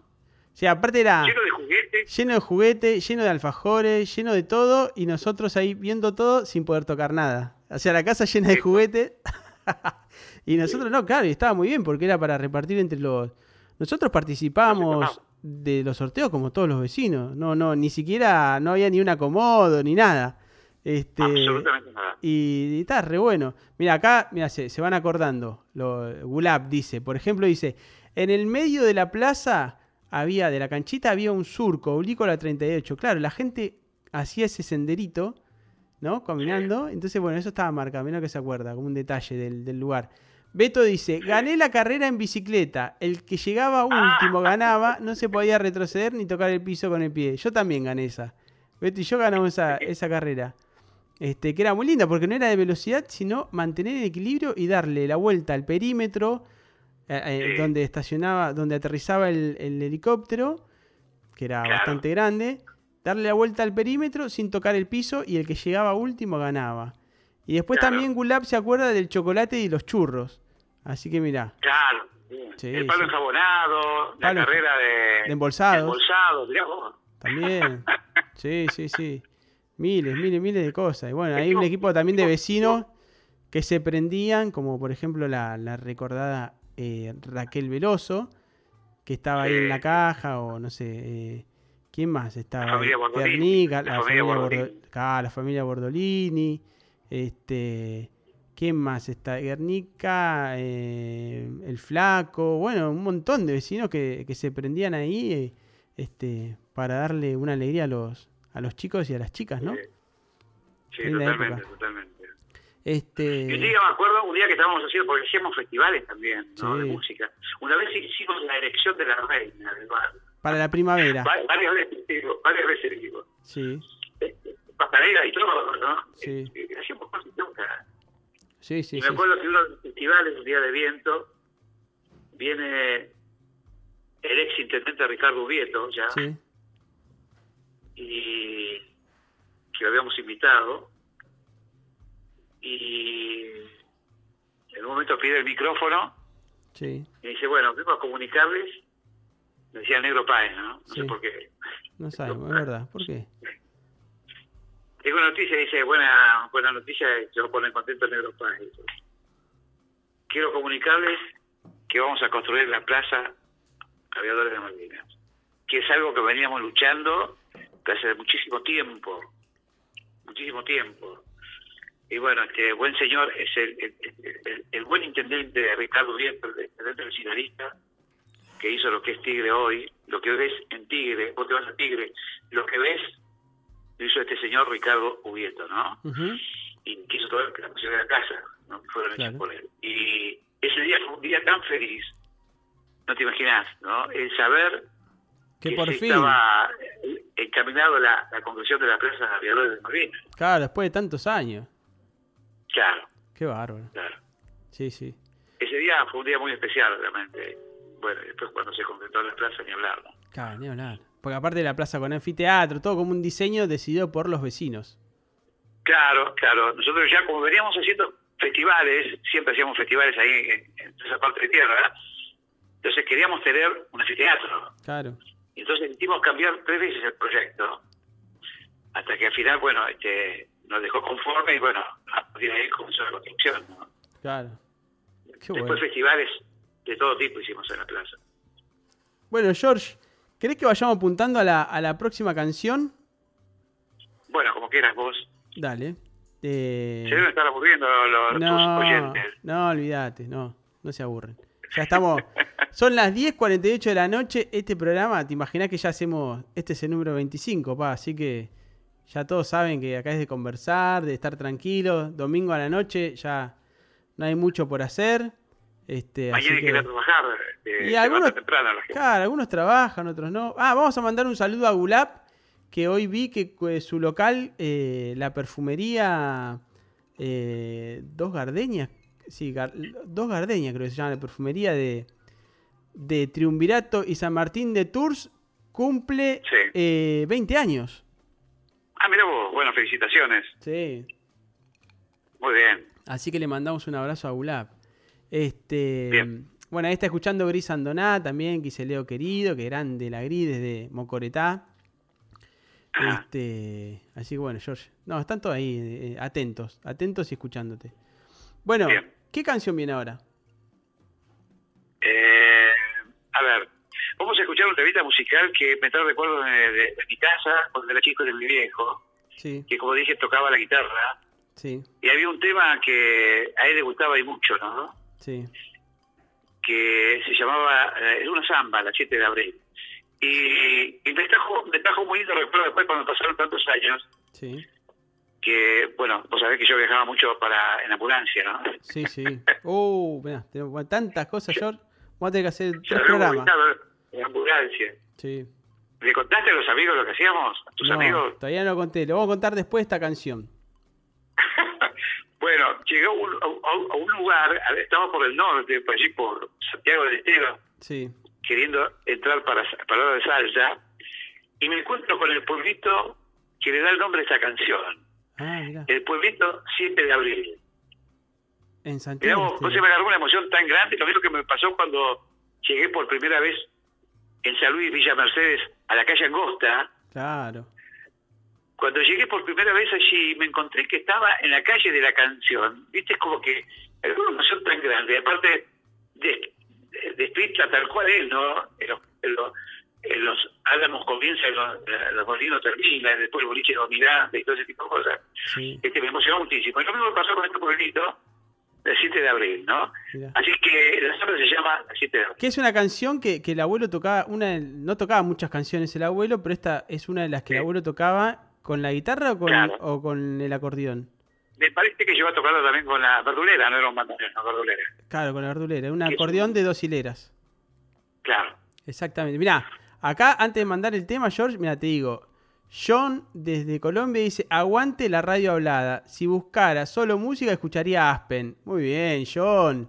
Este, y, y Gulab que sabe, dice, la ambulancia yo sé. Bueno, vamos a poner misterio y después vamos a contar de lo que trabajamos con George en la ambulancia. Bueno, George, dale, presentate la canción y, y la mando. Bueno, vamos a escuchar por la chacarenata santiagueña la 7 de abril, ¿sí?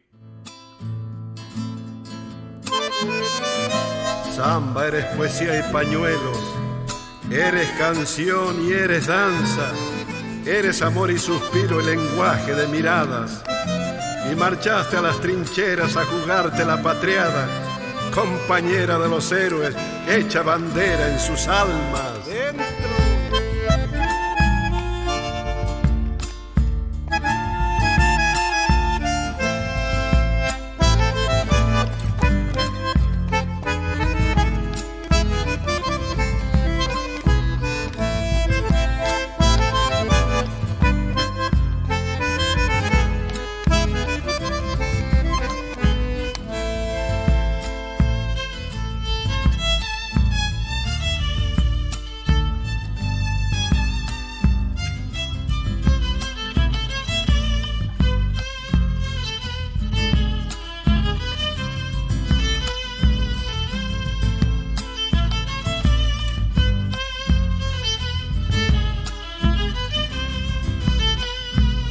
Al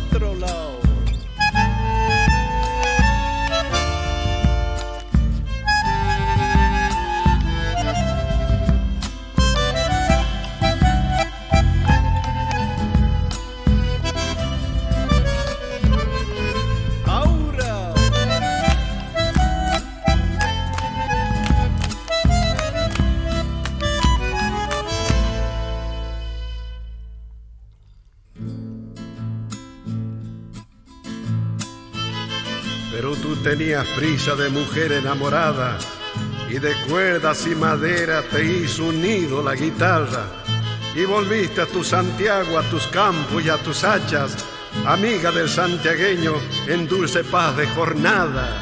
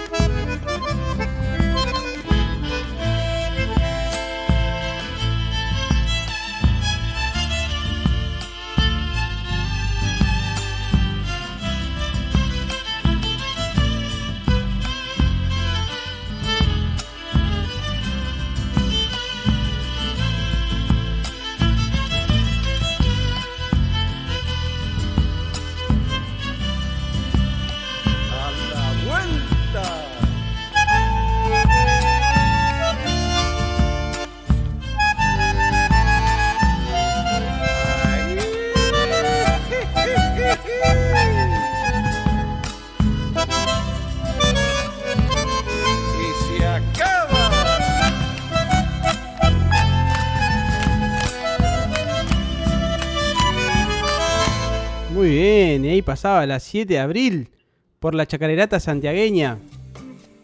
Mira, George, ahí dicen. Gulab dice Temaiken. Sergio desde Corrientes de Mocoretá dice Temaco, vos. Así que Ah, le está gustando, ¿eh? Bien musicalizado, papá. Bueno, me alegro que, le- que les haya gustado. La verdad que me, me pone muy contento saber que, que les gustan los temas estos, ¿no? Que los comparten. Y sí, sí, sí. Escúchame. eh, bueno, vamos a contarle un poco a la gente porque, bueno, eh, Se me quedó, se me quedó un detalle con lo que estábamos hablando recién, ah, a antes ver, contame. Sí, sí.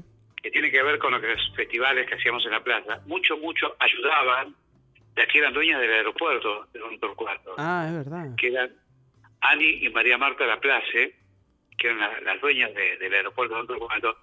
Ellos también ayudaban, pero impresionante, con la cantidad de, de- de juguetes y de cosas.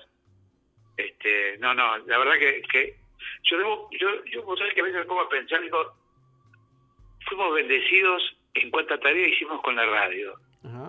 Porque porque uno puede querer no puede desear pero después concretar este no es fácil. Yo me pongo a pensar a veces hoy no si yo quisiera hacer todo lo que hicimos con, con la radio y no sé por no sabría por dónde empezar no entonces digo cómo se dieron las cosas y cómo cómo cómo se pudo llevar adelante un proyecto que tenía que ver con una radio comunitaria este una- netamente, ¿no? Con una radio vecinal.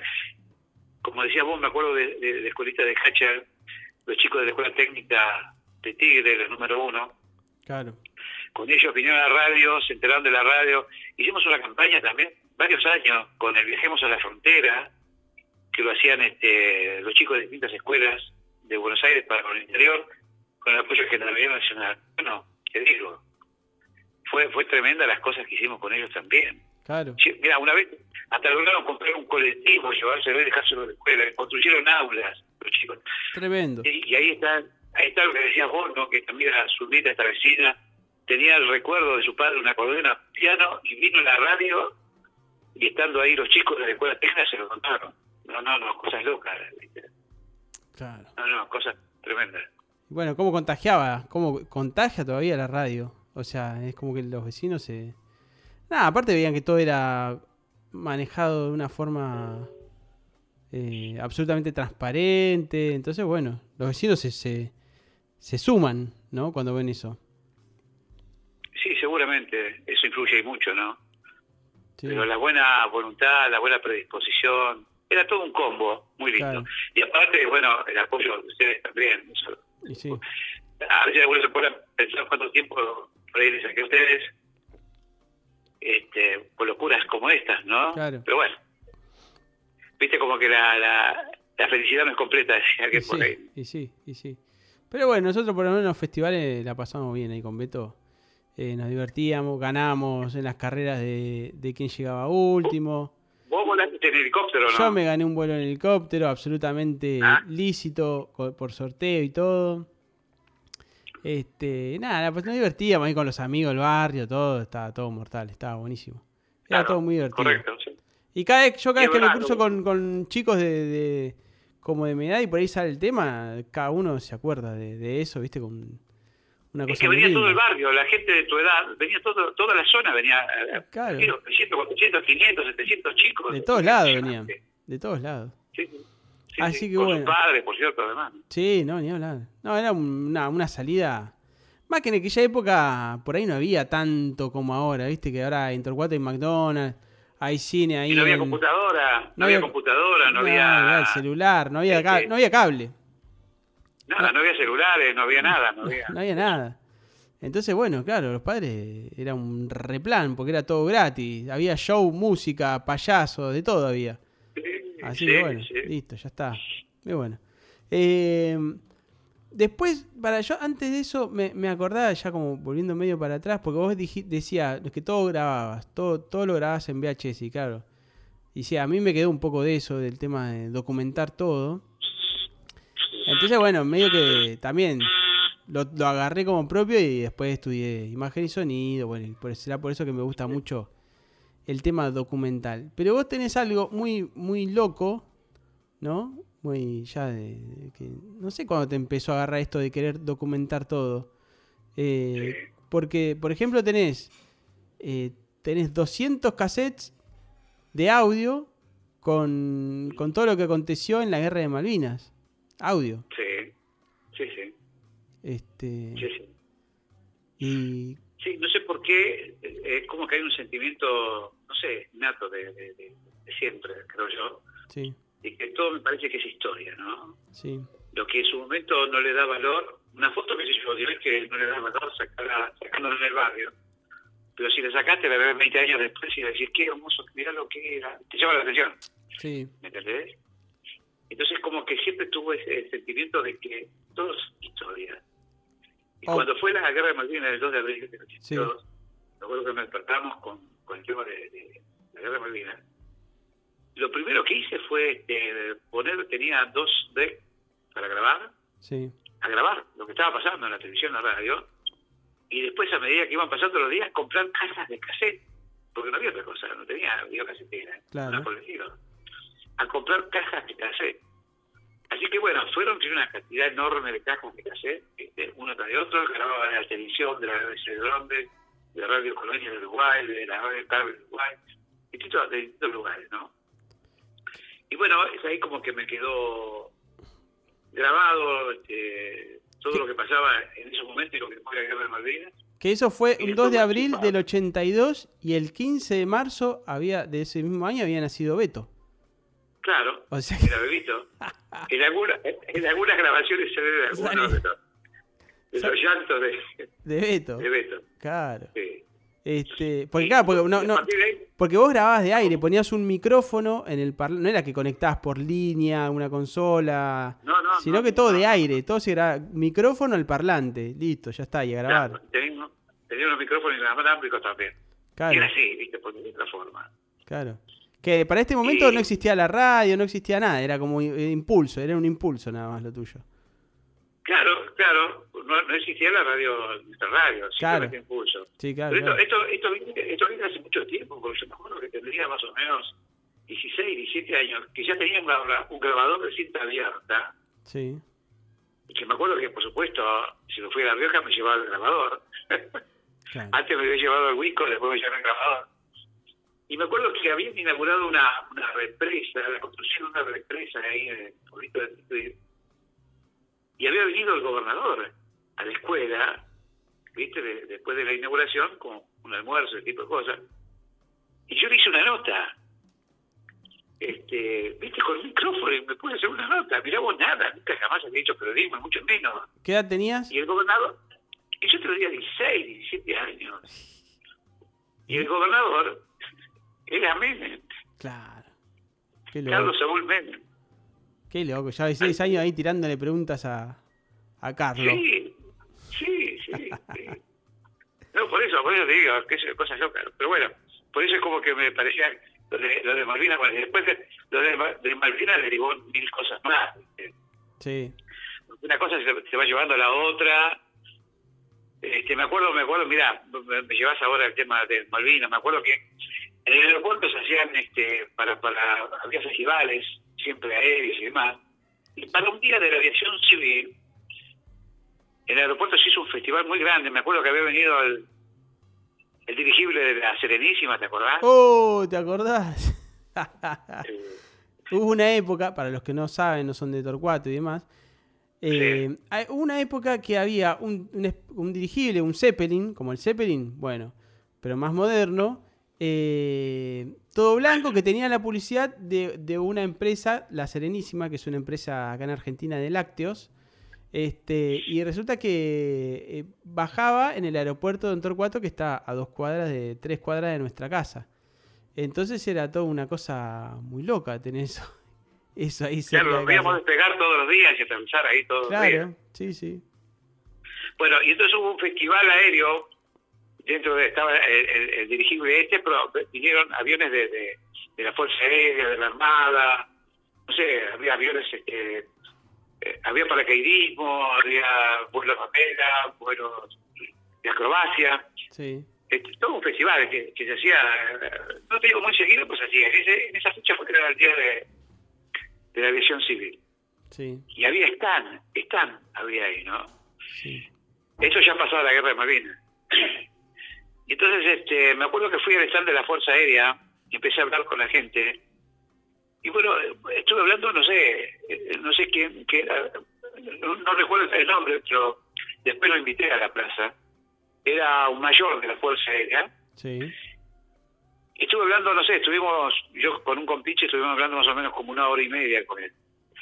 Cuando, antes de irme y después de haber hablado de un montón de cosas que tenían que ver con la guerra, sí, yo le dije a, a ese señor de la Fuerza Aérea, digo, mire, yo le doy mi palabra de honor. No sé en cuánto tiempo, pero en otro cuarto vamos a luchar para que tengan un lugar de homenaje. Y, y bueno, y así fue, y tal es así que bueno, hoy es lo que es la Plaza Aviadora de Malvinas, claro. que a partir de la construcción que fue, en el- fue inaugurada en 1999 la plaza, eh, todos los primeros de mayo eh, eh, hacíamos los actos de bautismo del fuego de la Fuerza Aérea Argentina, Claro, que venían, bueno, la banda de música de la Fuerza Aérea o de Gendarmería o de la Armada, efectivos de todas las fuerzas, bueno, de Chiles, este, actos muy grosos con, con, con, con una, ¿cómo se llama? Vigilia, bueno, Sí. este, seguramente si, si, si buscan en YouTube van a encontrar algunos de esos. Empezaba con un festival, ¿no? Sí. Previo, de las 7 de la tarde hasta las 12 de la noche, y a las 12 de la noche comenzaba el acto central, el primero de mayo, ¿no? sí, y actos muy emotivos, este, siempre con la presencia de veteranos de guerra. Bueno, por eso digo, cosas locas, una cosa lleva a la otra. claro. Tal es así que fíjate cómo será, ¿no? Cómo le habrá llamado la atención, y en esto fuiste parte vos también, que la Fuerza Aérea en dos oportunidades me distinguen con una, me dan una distinción que se llama Amigos de la Fuerza Aérea, ¿no? Ah, mirá, claro, me acuerdo.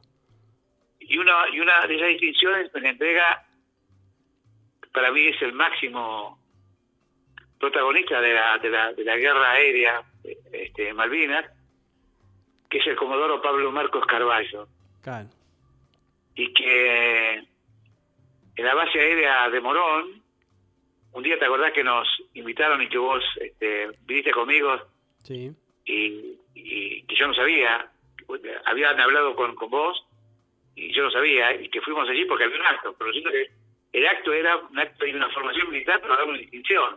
sí, Eh, y realmente me, me- me dije, no lo podía creer, nada menos que Carballo, ¿no? claro, Y después, en otro acto que se hizo en la Escuela de Aviación de Córdoba, que también este, me invitaron, y, y también me entregaron una distinción allí, también otra distinción, este, amigos de la Fuerza Aérea, con la presencia de- del presidente y, y el gobernador de Córdoba, en un acto central de la Fuerza Aérea Argentina. O sea, viste como una cosa lleva a la otra, sin, querer, sin pensarlo, ¿no? pasa que, que la, la plaza esta del barrio de Sion, Aviadores de Malvinas, es la única plaza que, que los homenajea en todo el país. Entonces, bueno, es un Sí, lugar es verdad. sí. Eh, sí, importante para ellos, ¿no? Porque, no, no Claro. sé, ellos, tienen sus lugares de homenaje dentro de las bases aéreas, normal. Pero después, Sí. un lugar donde la Fuerza Aérea tenga un homenaje de, por la sociedad la civil, civilidad, no- desde la civilidad, sí. pero a los que combatieron en Malvinas, no es a toda la Fuerza Aérea, sino exclusivamente a, a- a esas personas que, que combatieron en Malvinas. Sí, sí, eh, bueno, esto tiene, digamos, el día de bautismo de la Fuerza Aérea fue el primero de mayo, ¿no? Claro. El 82. Pero, por cierto, participan todas las la, la Fuerza Aérea del Ejército, de la Armada, de la Prefectura, de Gendarmería, Claro, este, y los civiles, que es el Escuadrón Fénix, ¿no? claro. Este, bueno, vos tuviste en todos esos momentos. Sí, sí, sí, sí. Mirá, eh, y aparte, bueno, sí, esos actos eran, a los primeros eran, kilo- duraban 24 horas. Eran ve- 24 horas de acto, pero era, era meses de vivir al ritmo de ese acto porque era la organización, Sí, eh, sí, cartas, mail, no sé qué, bueno, y todo listo. y O sea que para los Claro. PAES era más de 24 horas, eran meses. Para la gente eran 24 horas, para el que quería estar 24 horas.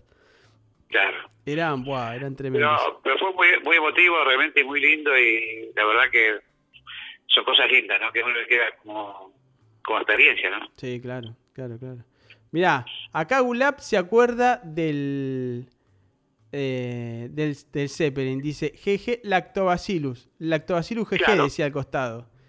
Des- Claro. Después Sergio, Sergio en Mocoretá, dice, uh, el dirigible, me acuerdo que lo esperábamos a que pase por el barrio. Lo tenía en miniatura. Ah, porque Sergio en esa época vivía acá en Buenos Aires.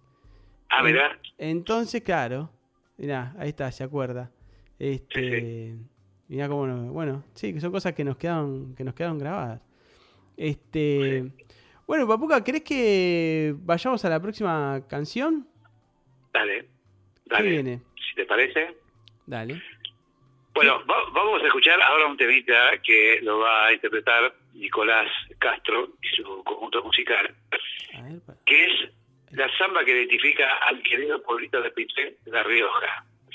Se llama La Pituileña. Pueblito hermoso, este, chiquito, en la provincia de La Rioja, en el departamento de Tomatina. ¿Qué, vamos, vamos a decir, ¿por qué, qué te une a Pituil?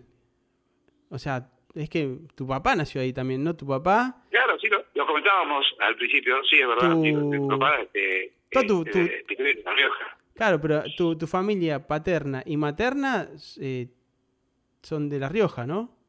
No todos, pero por tal la nona que era italiana, pero su Claro. marido era riojano y después Sí. este el abuelo que era que era de ahí, ¿no? De Claro, mi, abuela- mi viejo era riojano Sí, y por supuesto casada con la hija de mi abuela, ¿no? claro.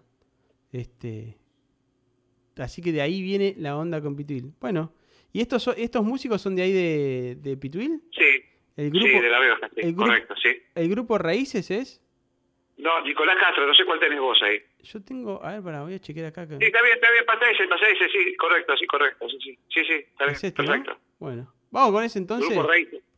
Ahí vamos, a ver cómo suena esto.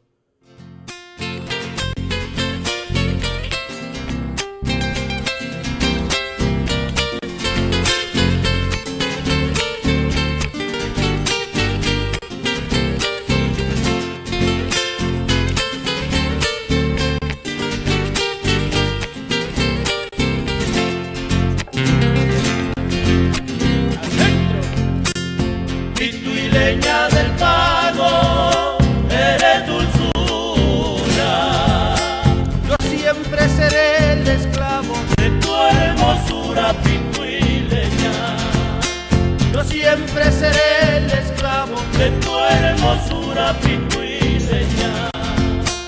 De tu hermosura divina vivo prendado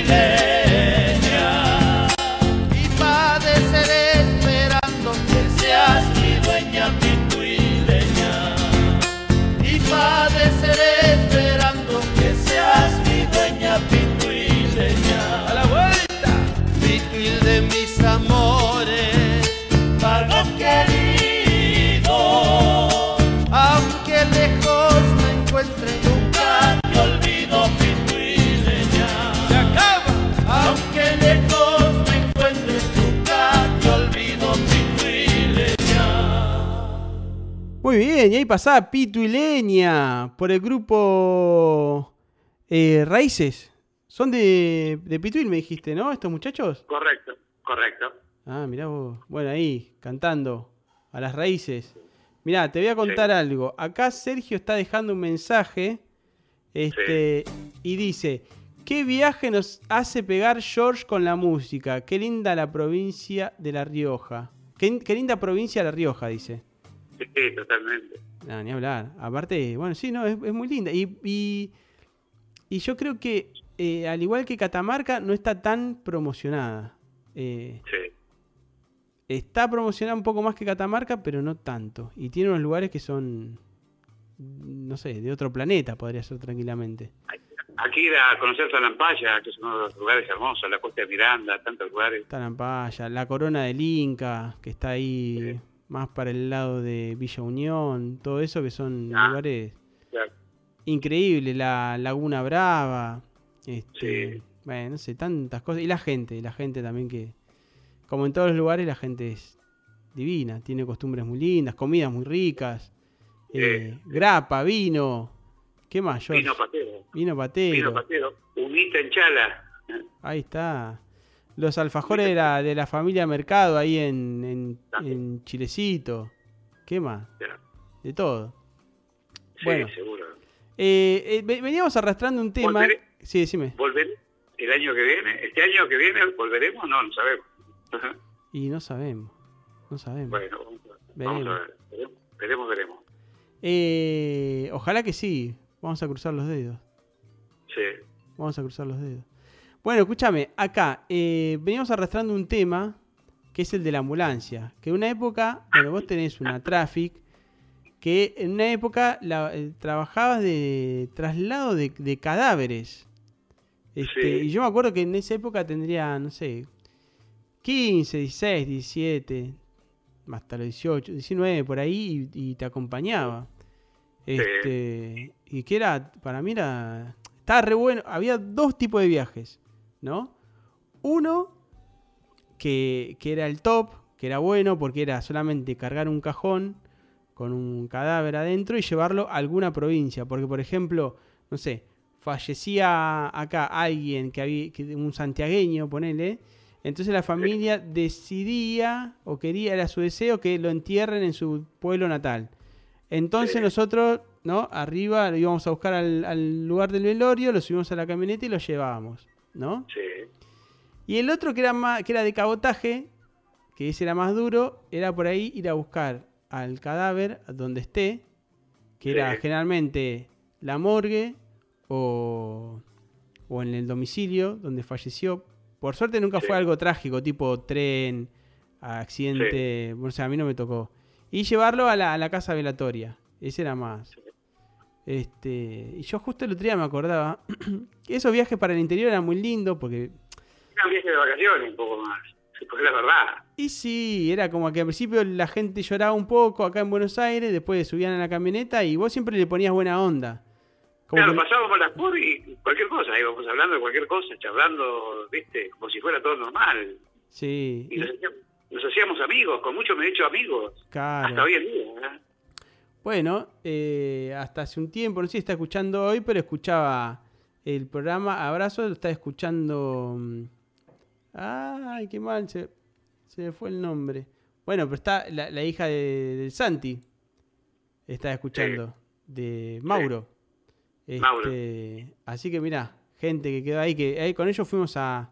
¿Dónde fue? A Nueva Esperanza, creo, ni, ni me acuerdo, en Santiago del Estero. Claro, Nueva Esperanza, sí. Pero eran cosas muy lindas porque de repente llegábamos al lugar y estaba toda la familia, obviamente muy triste, recibiendo al, al- a la persona que había fallecido y a los familiares que acompañaban este, a, a- a este fallecido. Y lloraban un poco ahí y después ya se armaba el velorio, que el velorio en el interior, como es George. Es una fiesta. Es muy loco. Enseguida mataban una vaca o, no sé, un lechón, lo que sea, asado para todo el mundo. Este, la verdad, bueno, uno va a ver un trabajo nada más, como cualquier otro trabajo. Pero en realidad era como viaje de vacaciones para nosotros, porque yo me acuerdo que se peleaban tanto Beto como vos porque querían ir. Y aparte había una cosita que me gustaba y mucho, que era cosas de chicos y de ustedes, que cada uno, eh, y, cada vez, o sea, nos- les gustaba mucho a ustedes cuando íbamos al campo, Claro. no a la ciudad, cuando íbamos a, a un, a un lugar de campo y a un cementerio de campo, y allí buscaban una ramita y después la escribían, le ponían la fecha, Sí, un palito, un palito, ¿no? De, de, de, de- los árboles de ahí. es verdad. Y te lo traían de regalos. O sea, vos cuando, cuando iba vos se lo traías a Beto y cuando iba Beto te lo, traía, lo traía a vos. Sí, Eso como que siempre me quedó grabado, ¿no? sí. Pero en realidad este, este, era un poco como suele pasar realmente, ¿no? Al Sí, principio, viste, cuando lo cargábamos en, en el vehículo, al fallecido, bueno, toda una historia ahí llorando la gente, por supuesto. Pero después pasábamos la y íbamos hablando de cualquier cosa y después hasta nos íbamos riendo. Cuando llegaba, yo, 10, 15 minutos antes de llegar, también, viste, como se compujían todos de vuelta y llegaban allá, lloraban. Y bueno, y después se armaba el velorio. Este, y bueno, ya te digo, la mayoría de las veces había terribles asados, ¿eh? Mira, me acuerdo que, que. Lo que me acuerdo es que. A ver, en la Traffic, atrás furgón, ¿no? La Traffic no hay asientos, nada, ¿no?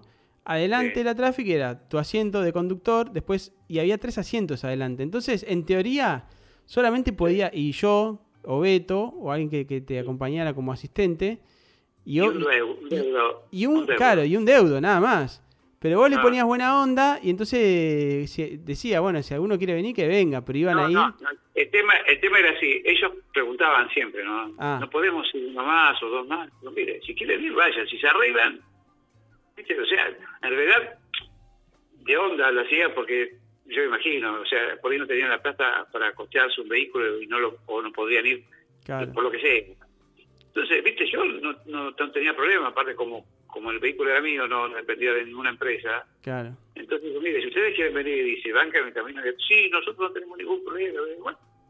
Y Y- entonces, viste, re buena onda de ida y aparte cuando llegaba allá, usted ya se vuelve, me decían. Y digo, ¿por qué? Dice, no, porque si, si no se vuelve y se queda un día, este, nosotros nos quedamos y volvemos con usted. Digo, bueno, ¿cuánto quieren quedarse? ¿Un día? En, en algunos casos, dos días. Sí, digo, bueno, yo los espero y después nos volvemos. Y así, Sí. o sea, de buena onda, o sea, no dejaba hacer un, un trabajo, por el cual, por cierto, yo cobraba, y atendía bien a la gente y, y tuve muchos este, traslados de gente que se comentaba con otra gente, Claro. ¿entendés? qué sé yo, he ido a Misiones, a Corrientes, a Claro. Catamarca, a La Rioja, no sé, a todos lados, Santiago Estero 20.000 veces. Pero escuchame, Este- lo loco era que lo- los familiares se subían, se sentaban, eh, ponían, por ahí algunos cargaban almohadón, un colchoncito, que yo, Sí. al lado del cajón. Y se Sí, acomodaban, y de repente ya en un momento, yo me acuerdo en uno que salimos, ¿no? Fuimos a buscar al, al- a- al cajón, no sé, en una parroquia, no sé dónde era. Lo subieron a la camioneta. Bueno, eh, subieron como, atrás subieron como cuatro familiares, más o menos. Sí. Así que alguno iba sentado arriba del cajón, capaz.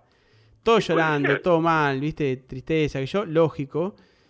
Habremos hecho 30 cuadras, agarramos Sí. la ruta y de atrás, olor a milanesa, Sí. que empezaron a sacar eh, sándwich y milanesa y a comer.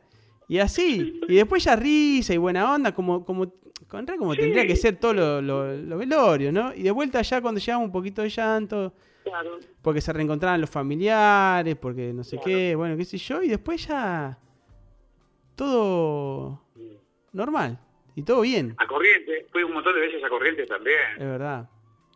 Sí, sí, sí. Mirá, sí. mirá, acá Beto dice, mira, pr- primero dice Sergio, el locro riojano es uno de los mejores de Argentina, en Oh, Villa Unión, total- dice, totalmente. dice Sergio.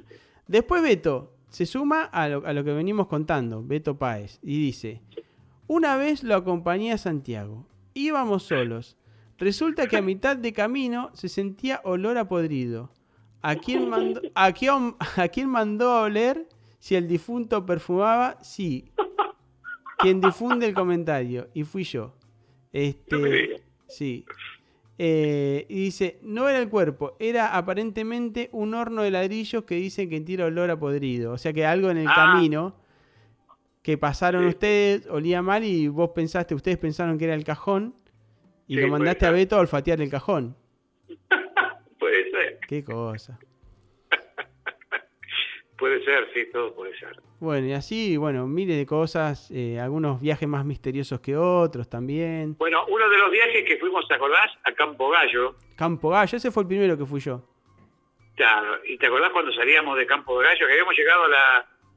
Llegamos a, a como a las 6 de la mañana, llegamos. Campo Gallo, norte de Santiago del Estero.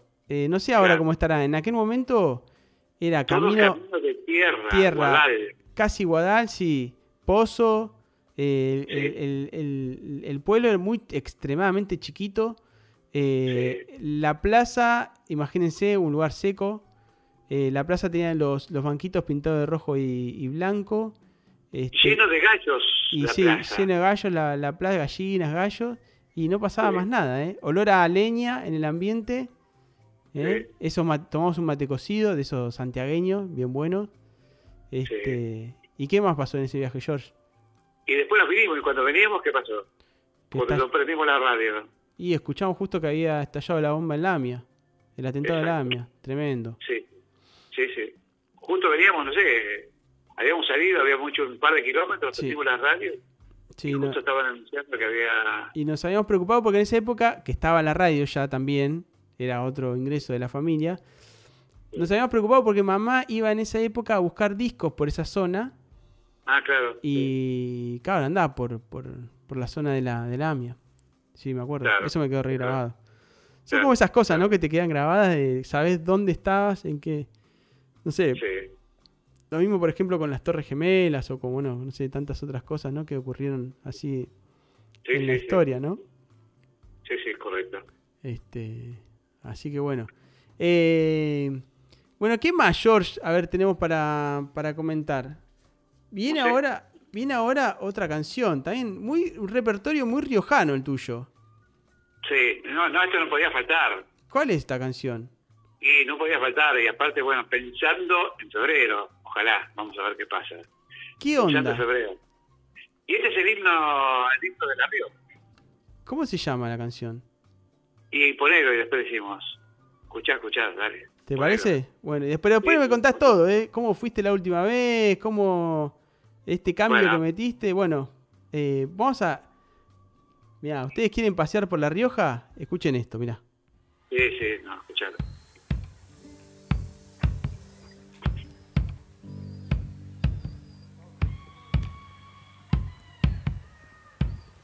Las cajas ya están templadas, los bombos bien estirados. Es que se viene la chaya, riojana con el puñal. Los changos y las chinitas, las calles ya a adornar con ramilletes de albahaca, con el muñeco lagar. A chayar en La Rioja.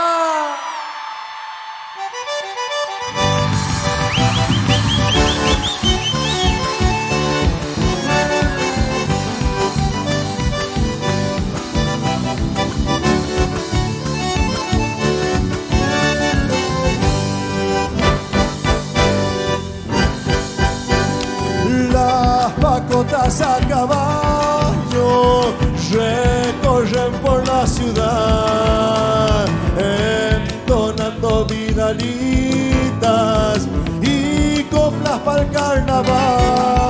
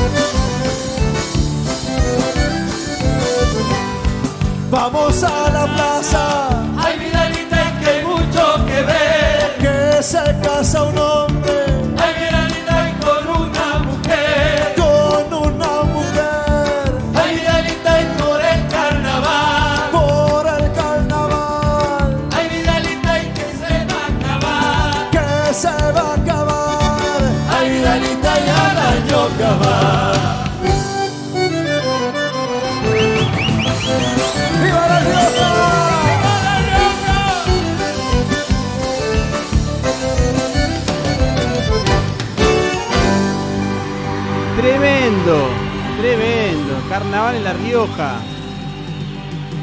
Muy bien, la voz de Sergio Galleguillo, ¿sí? ¡Nos vamos! No, no nos vamos, nos quedamos acá. Sergio Galleguillo y Los Amigos, que es el grupo que, que Claro, interpreta correcto. este, este temazo. Mirá, acá ya hay mensaje, dice, que arranque la chaya, una de las fiestas que quiero conocer pronto, dice Sergio de Mocoretá. Mirá vos, Este, tiene que ir, tiene que ir. Vamos, dice. Hay Vidalita por el carnaval. Y bueno, ahora te vamos a contar. Eh, también Miguel dice hasta el 2021 que estén todos bien. Qué grande, Miguel, deseando buena onda. Bueno, ¿qué- ¿cómo fue que fuiste la última vez al carnaval? ¿Cómo es el carnaval de Rioja? Contale a Sergio, a ver, que no, no conoce todavía. Y a, y a Carnaval John, y a John que también, que está en Colombia, que capaz que algún día viene a conocer. Ojalá, ojalá. El carnaval es un carnaval muy de pueblo, muy de, de tradiciones, ¿no? Este, con la albahaca en la oreja, con eh, el topamiento que se hacen este, grupos de... ¿Qué es el topamiento? El topamiento es como que es una tradición. Bueno, la chaya es este, como que es la, la- una cuestión tradicional que tiene que ver con, con la señora Chaya, la señorita Chaya, que es la diosa de la lluvia y de la cosecha, ¿no? Sí. Y entonces este, todos los años, bueno, se entierran en Cuyay y hacen la fiesta de la Chaya. Y entonces, este, bueno, hacen, hacen, este, hay mucho, mucho, fi- muchas fiestas, pero aparte de eso hacen los eh, encuentros que se hacen, ¿no? Los topamientos, que un sector de, de, de, de los que están chayando y otro sector se enfrentan, bueno, se tiran harina, rolete, este, bueno, y hay un clima de alegría, un clima de, de buena onda. Harina, harina como algo liviano, porque en realidad harina, pintura. Bueno, este, sí, en, al- en algunos lugares sí, bueno, con pintura, en otros lugares porque son medio grosos, lo he visto en algún momento con, hasta con grasa, ¿viste? Grasa. No, claro, ni hablar. Eh, también, eh, ¿cómo se llama esto? Para lustrar los zapatos, pomada para lustrar zapatos. Betún, betún, claro. O sea que, Claro. Sergio, cuando vayas al carnaval de La Rioja, andate con la pilcha más crota que tengas Claro, para tirar a la basura después. sí, sí. Bueno, no, te digo, en el, en el caso de, de Pitbull, no, nada que ver, solamente con acuarela, ¿no? Témpera, no, acuarela, acuarela, eso con agua, ¿cómo es? Sí. ¿Acuarela? Con Sí. acuarela nada más y harina. ¿No? Lo primero que hace, te hacen cuando llegás, que está blanquito ahí, que se va todo, todo viste, bien peinadito, que yo, Sí, lo primero que hacer es pintarte la cara, claro. ¿no? Y bueno, después harina y no falta vino, eso sí, no va a faltar vino nunca. Que no falte. Sí, sí, aparte del mejor vino, ¿no? Y bueno, pero ya te digo, más que todo, la buena onda, la camaradería, viste, vos te divertís, sos un desconocido y pasás a ser parte de ellos, este, no hay, no hay ningún problema, nadie se enoja, nadie nadie nadie hace algo para molestar al otro. Así que bueno, esa- esas cosas, ¿no? Este año estuve en febrero, bueno, te digo, la pasé muy bien, me he divertido muchísimo. Ahí hay un, en YouTube hay un video, si quieren buscarlo lo van a encontrar. ¿Cómo lo encuentran? Pituil que pongan y lo van a encontrar. Ah, ¿y esta, esta es un video tuyo? Sí. Capaz que lo ven a George ahí, eh. Guarda. Eh, ¿Y cómo, cómo fuiste la última vez? Después de tantos años, volviste a ir a La Rioja. Sí, porque bueno, por una co- bueno, había ido durante el año pasado también a llevar medicamentos. Sí. Hacía como dos años había ido a llevar medicamentos también, que fuimos con, una- con unos amigos peruanos. Pero no fuiste para carnaval. No, no fui para carnaval. Que vos siempre deseaste volver a carnaval.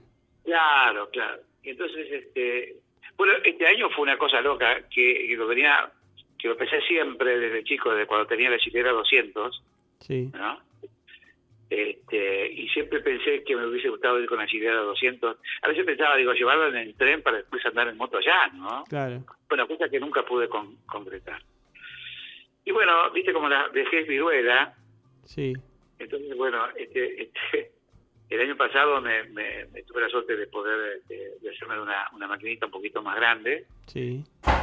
Y, y bueno, y este año me fui en moto a La Rioja. Qué grande. Me fui con, con dos amigos más, Sí. este, cada uno con su moto, y bueno, y fue un viaje espectacular. ¿Cuántos que kilómetros, viste George? Como nunca. Sí, ¿Cuántos kilómetros son hasta La Rioja? 1300. 1300 kilómetros en moto más los que anduviste allá. Sí, no, ni hablar. Sí, por supuesto. Sí, sí, por supuesto. Y de ida, de vuelta 1300 más. O sea que metiste, no sé cuánto metiste. Como 5000 Sí, kilómetros. sí, más o menos, porque anduve por todos lados allá. Bueno, y he disfrutado como nunca realmente, y te digo, este, nos ve la hora de poder salir a esa ruta, Sí. eh, que, que bueno, es como, yo creo que aquellos que les gusta un poco la moto, este, una vez que ya no tienen tantas responsabilidades, Sí. Están un poco más tranquilos, como en el caso mío, este, cómprese una moto y viajen. Yo les puedo asegurar que es, no sé, es, una belleza, es como que renaces, es como que, no sé, hay un montón de cosas muy, muy, muy, eh, muy locas que te pasan por dentro tuyo y el poder ir entre medio de las montañas. Mirá, cuando fuimos de acá, que fuimos por la por las altas cumbres, Claro. y hicimos una parada, hicimos noche allí, este bueno, cruzar todas las altas cumbres, bueno, es una belleza. Y después cuando, cuando, este, bueno, llegamos a La Rioja ya, este, todo el camino, bueno, una belleza. Una Cumpliste, belleza, una cumpliste barbaridad. un sueño añorado. Cumpliste un sueño añorado largamente. Pero claro que sí, sí, sí, sí. te digo, yo, yo por lo menos a mí, no sé, a la gente por ahí no le gusta mucho esto, ¿no? Sí. Pero a quien que le guste andar en moto y de pronto, bueno, te jubilaste y decís, ¿qué hago? Comprate una moto. Comprate una moto, dejá que el viento te dé en la cara y, y a vivir las buenas rutas, a disfrutar de las rutas. Yo les puedo asegurar que aquellos que se animen me van a pasar, pero pero bien, Sí. la van a pasar bien, me van a disfrutar. Así que bueno, espero poder ir este año, el año que viene, en febrero, si Dios quiere, y si todo está está como para ir, ¿no? Dentro de las normas que se están manejando, ¿no? Claro, claro. Bueno, ojalá que sí, que, Por ese, por ese lado, de todo bien, ¿no? hay que cuidarse. Se tiene que cuidar la gente, así no... Claro, porque si, viste, empezamos ya a aflojar con el tema de los cuidados, que yo, y la pandemia vuelve a crecer, y como que nos van a encerrar a, No, to- no, no, a todo de vuelta. Por eso, por- digo, acá nosotros andamos ya prácticamente en la calle, por todos lados, Sí. tomando los recados necesarios, ¿no es cierto? Claro, Alcohol de gel y eh, distanciamiento y barbijo, bueno, lo puedes hacer en cualquier lugar que vayas. claro. Sí, sí, Siempre que hagas, que haces acá, si te cuidas acá, te puedes cuidar en otro lado. claro. Ahora, si vos no te cuidas acá y andás por la calle a la buena de Dios, no te vas a cuidar en ningún lado tampoco. Es un poco un problema de, de educación, de respeto. ¿no? Claro, claro, claro. ¿Y cómo, Sí. cómo, cómo te pará, ¿y cómo te cayó eh, que, que te compraste una moto? ¿Cómo es esto de comprarse una moto a los 60 y algo? Y porque sí, porque me pareció que era el momento Sí, y como que tenía que empezar a hacer algunas cosas diferentes de lo que estaba haciendo. sí. Y bueno, y a partir de ahí, listo, ya está. Decidí y salí. Y arrancaste. Este, Disfruté de la vida. Y arrancaste para los carnavales. Totalmente, totalmente. Y participaste de los carnavales. ¿Y hace cuánto que no ibas a un carnaval en La Rioja? No, hacía un buen tiempo que no iba. Creo que, bueno, hacía, la verdad, bastantes años, por una cosa o por otra, que no iba. Y bastante, porque Pero yo me acuerdo cuando fuimos a La Rioja, nosotros, como en el año 94 por ahí, nos fuimos para Sí. carnavales. Y No. vos nunca volviste, o sea que más o menos, te digo George, Sí. más de 40 años ibas para carnaval. Y yo, y claro, yo iba con los carnavales cuando tenía que yo 14, 15, 16, 17, 18, 19, 20 años, por ahí Sí. 21 años, ¿no? Claro, Eh, fui todos los años. Y después iba esporádicamente, pero no iba para los carnavales. claro. Así que eso de ir a los carnavales ahora fue una belleza. Qué La verdad que me encantó. Y aparte disfruté mucho. ¿Y, y qué otro lugar te gustaría conocer en la moto? ¿Qué otro viaje, aparte de La lugar, Rioja? cualquier lugar, ¿no? Cualquier lugar. Ir a de Ríos, Corrientes, Misiones, Bueno, ahí Chaco. está. Si llego a ir ahora, voy a ir este, a- a La Rioja, Salta y Jujuy. Muy bien. Si llego ir ahora en febrero, bueno, la idea es esa, ¿no? Bueno, ahí entonces ahí a Sergio y a Griselda de, de Mocoretá que vayan preparando la moto. Este, así se encuentran por allá en el en el Ah, carnaval de La Rioja. ¿Ellos andan en moto? No, pero se podrían comprar una moto, capaz que una de esas. Ah, sí, ¿por qué no? Por, por supuesto, claro. sí. Se copa, no sé. Lo veo a Sergio eh, y a Gri ahí en una moto. O en dos Sí, ¿por qué motos. En dos motos los veo mejor. Totalmente. ¿O no? Sí, Este, totalmente. así que mira. Bueno, muy bien. Ojalá que todo esto salga, salga bien, George, y puedas volver a disfrutar de, de ir a, a La Rioja. Mira, se, se ríe Griselda. Dice Griselda que, que le encanta el tema de la chaya del carnaval porque ella vive vestida crota. Así Ah, que mirá. le viene como anillo al dedo este participar de la, de la chaya. Eh, no va a tener ningún problema. Es la- chaya, es la chaya y su entorno. Claro.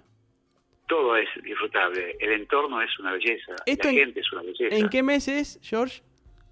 Y no sé, febrero creo que cae este mes, no sé este año que viene. No, no, no sé, no tengo bien fecha, la fecha. No sé, no tengo idea. Pero bueno, está bien, para Sí. los carnavales, en febrero, por ahí será. Sí, sí, no, no tengo bien la fecha. Febrero, marzo. Bueno, a cruzar los dedos. Que salga todo Seguro, bien. Que seguro. salga todo bien. Bueno, Papuca, vamos llegando ya como al, al final de este abrazo. Bueno. Este, Mirá cuántos temas, viste como me decía el otro día, eh, eh, de qué voy a hablar, qué sé yo, mirá todo lo que hablaba y todo lo que, que- lo que queda por hablar. Miles de cosas. Y mira, te voy a decir algo más.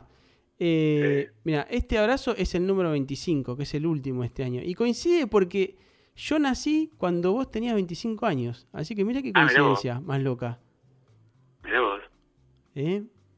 Así que mira, ¿no? 25, 25 años. Mira, acá dice Sergio, tenemos una fiaca hasta para ir en auto, pero vamos igual. Bueno, que vayan en... ¿Quién decía? ¿Quién Sergio, dice? Sergio eh, Mocoreta. Son medio fiaca, ¿viste? Pero, le- pero Ah, tienen mirá ganas de conocer igual ahí La Rioja. Ahí va a los Bueno, carnavales. por ahí, no es, por, ahí no, por ahí no es el momento, pero tal vez más adelante sí, lo sea. sí, sí, sí, ya van a arrancar. Claro, puede ser, Ya van a arrancar estos. Eh, así que bueno, ¿cómo la pasaste, Pa? ¿Te gustó hacer el programa conmigo? Bien, bien, bien. Estoy eh, absuelto de todo pecado. He confesado Sí, todo, o casi todo. Bueno, quedó un montón de Quedó, cosas. bueno, quedó, casi quedó un montón de cosas. Pero bueno, ya vamos a tener otro capítulo. La verdad que No, con, no, to- no, con todas las personas que, con todos los amigos y las amigas que hice abrazo, y sí, después digo, "Uh, no hablamos de esto, no hablamos de aquello. Este, sí pasa, ¿eh? Siempre pasa, pero bueno, listo. Los que quieran hablar algo más con George, este, lo escuchan en la radio de lunes a viernes en Radio Aero. Se Este, y, y si lo quieren encontrar en vivo y en directo, vayan a La Rioja este carnaval, eh, Claro. a Pituil, y ahí lo van a encontrar y siguen, siguen No conversando. se, van a, no se van a arrepentir de poner la firma. No, claro que no. Bueno, yo todavía no conozco George, así que bueno, capaz que... No, carnaval no fuiste. Bueno, tenés No, que ir, amigo. Nunca ¿Qué fui a carnaval. Nunca, mirá, y que y estás vos, está él y nuestra mi prima que también me habla de- del carnaval y lo que ella le apasiona también y bueno, nunca fuimos. Pero bueno, Y bueno, es Ya una será. de decisión. ya será, ya será el momento. Bueno, Papuca. ¿con qué tema eh, cerrás? Bueno, bueno, me voy a ir con un tema que, que, que- que me siento identificado, ¿no? Por un montón de cosas que por ahí no hablamos hoy. Pero bueno, me siento identificado con este tema. Este, y bueno, espero que les guste a todos los aeromigos, ¿no? ¿Qué tema es? No sé si, lo- si querés lo escuchamos y después cerramos o lo querés este, este, escuchar y nos despedimos. No, eh, de- eh, sí, lo, lo hacemos al revés. Primero contame de qué y después mandaba el Sí. tema para, para cerrar. Bueno, eh, el tema se llama eh, El Orejano, que es por Jorge Cafrune. Es un tema con el cual me siento muy identificado, ¿no? ¿Por qué? ¿Qué onda? ¿Qué dice el orejano? Sí, porque bueno, es como que soy medio complicado esto de que me pongan marcas, ¿no? Sí, O, o, o, o en aquello que parece que fuera imposible o que dicen que fuera imposible. Yo creo que todo se puede. Cuando hay voluntad y cuando hay ganas, ¿no? sí, Entonces yo me resisto mucho a, a- a los poderes políticos que están pululando en los últimos tiempos, ¿no? sí. En el municipios, en las gobernaciones, en las presidencias y demás. Entonces como que me resisto y mucho eh, por diferentes actitudes que no que van en contra de mi forma de pensar Claro. y que mucho tiene que ver la gente, porque si la gente participara, si la gente fuera más activa, eh, seguramente las cosas serían diferentes. ¿no?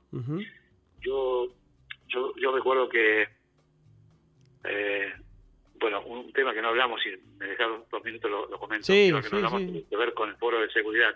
Ah, claro, ¿verdad? yo estuve mucho tiempo eh, presidiendo el foro de seguridad de la Radio 4, ¿no? Sí, Tarea complicada, tarea difícil, ¿no? Y que tenía, tiene que ver con el controlar el accionar de la policía y buscar formas para que haya seguridad en nuestra ciudad. Tener una relación fluida con los fiscales eh, eh, y bueno, y con todo lo que tiene que ver con las fuerzas de seguridad. Y, y me acuerdo que, que es uno de los temas que también eh, adquirí en aquellos tiempos del 85 en adelante, que tenía que ver justamente antes de tener la, la radio, tener cómo comunicábamos a la gente lo que queríamos hacer, ¿no? claro. Y recuerdo que en aquel tiempo, con unos amigos, dijimos, bueno, tenemos que llevar a la gente la información de qué hacemos, lo que queremos hacer y cómo lo podemos hacer. Entonces decidimos comprar un equipo amplificador parlante para la calle, una bocina, Claro, ¿viste? Para, para anunciar lo que sea. sí, ya sea una reunión vecinal o ya sea un festival artístico eh, o, o para convocar por alguna cosa. Y así fue que desde aquel tiempo hasta ahora, siempre que hay algo, lo comunicamos a través de la radio, pero ahora que tenemos la radio, pero si no, con el parlante, ¿no? Y entonces este, llamábamos por el, por, por, por el problema de inseguridad que podía haber en cualquier momento, que había, que lo hubo siempre y va a seguir habiendo, y yo decía que no, es un problema porque de los 100.000 habitantes que hay en Torcuato, la, mes- la vez que más vinieron, vinieron 2.000 habitantes. ¿no? Y entonces esto te demuestra la falta de interés de la gente de poder resolver un problema que le afecta a su propia familia. claro. Pues yo decía a los vecinos, no, no vengan por mí, porque yo los llamo, o, no vengan o vengan. Ninguna de las dos cosas. O sea, no dejen de venir porque este por mí, porque es que ellos no les gusta, lo que sea. Y no vengan tampoco porque yo les estoy insistiendo. Tienen que venir porque es una necesidad básica que proteger a su familia, a sus hijos, a sus mujeres, a sus abuelos y demás. Si participamos todos, seguramente vamos a poder poner este, los puntos sobre las sillas que corresponda para que tengamos más, más seguridad. Bueno, las veces que, que más este, solía participar la gente fue en alguna de las marchas que hicimos, hicimos muchísimas marchas. Claro, Una de ellas, vos te acordás, Este, María Teresa Cremonese, una señora que habían matado sí, en Mar del Plata, cuando fuimos en la costa, ¿no? sí, Bueno, entonces este creo que creo que por ahí pasa la cosa. Entonces el tema este tiene que ver justamente con eso, ¿no? Con mi rebeldía para para el poder eh, político que no cumple con la función, pero con mi mayor rebeldía para la gente que no entiende que la única forma de cambiar las cosas es participando. ¿no? Aquellas cosas que le preocupan, aquellas cosas que le conectan, aquellas necesidades básicas que tiene la sociedad, como puede ser que en Torcuato todavía no tengamos agua corriente o no tengamos cloacas, ¿no? Y tantas otras cosas. Entonces, bueno, se hicieron muchas cosas, ¿no? Pero falta mucho más. Es que como, que nunca hay que bajar la guardia. claro. Entonces, un poco por ahí, este tema que se me identifica, ¿no? Un poco de acto de rebeldía. Así que, bueno, si querés pasarlo nomás, este, el tema se llama Lo Lejano, Jorge Cafrún. Bueno, Papuca, te, Sí. te agradezco un montón este, que hayas accedido a Bien. participar de este, de este programa. Eh, bueno, te quiero mucho y, y, bueno, me parecía que está que estaba re bueno que conversar un rato y que mis amigos y mis amigas también te puedan conocer y saber todas estas cosas. Algunas de todas las cosas que, que hiciste a lo largo de tu vida.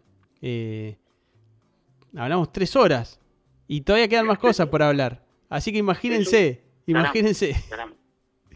Tres horas, qué bárbaro. Sí, tres horas, son las 12. 12 menos 10. Mirá, mirá. No, tremendo, tremendo. Hoy, Pobre amigos, están todos cansados ya. No. bueno, entonces, papá, te quiero mucho, te agradezco un montón. Y bueno, Igualmente. nos estamos encontrando seguidamente ¿Comulgado nosotros. ¿O estoy perda- per- per- perdonado de los pecados? Está perdonado de los pecados. Ah, bueno, me quedo más tranquilo. sí. Padre, Padre Leonardo, gracias por tu atención. Bueno, Papuca, presentate el tema entonces de Don Cafrune. Bueno, vamos a escuchar ahora entonces, en este momento musical del programa Abrazo, a Jorge Cafrune, gran cantante nacional, eh, recordado, por cierto, y uno de los mejores que, que tenemos en nuestra historia cultural folclórica. Y el tema musical, El Orejano. Yo sé que en el pago me tienen idea, porque a los que mandan no les cabresteo, porque despreciando las huellas ajenas, sé abrirme camino para ir donde quiero, porque no me han visto lamber la coyunda, ni andar hocicando pa' hacerme de un peso, y saben de sobra que soy duro de boca, y no me asujeta ni un freno mulero. Porque cuando tengo que cantar verdades, las canto derecho nomás a lo macho. Aunque esas verdades amuestren bichera, donde nadie descreiba que hubiera gusano.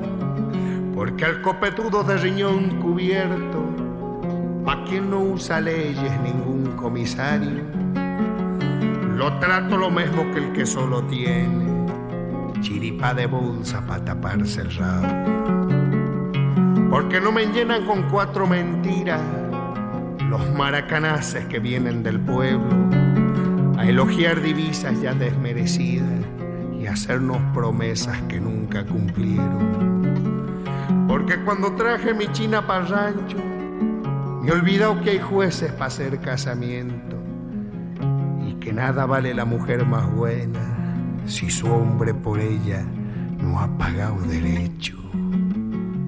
Porque aunque no tengo ni han de caerme muerto, soy más rico que eso que ensanchan sus campos, pagando en zancochos de tumbas resecas al pobre peón que echa los bofes hinchando. Por eso en el pago me tienen idea, porque entre los ceibos estorba un quebracho, porque a Tito ellos le han puesto la marca y tienen envidia de ver mi orejano. Y a mí que me importa, soy chúcaro y libre, no sigo a caudillos ni en leyes me atraco, y voy por los rumbos cleriados de mi antojo, y a nadie preciso.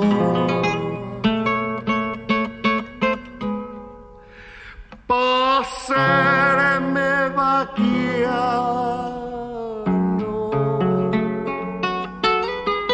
Y ahí va Jorge Cafrune, el orejano. Bueno, y ahí pasó el abrazo 25 con mi papá, George Páez. Gracias a todos, gracias a todas por estar ahí presente, por acompañarme, por acompañarnos en todos estos meses, desde julio hasta acá, diciembre. Voy leyendo los mensajes. Miguel hace un ratito me dejó un mensaje muy lindo. Leo, el programa me ayudó a soportar la cuarentena haciendo esperar cada domingo. Un enorme abrazo para todos.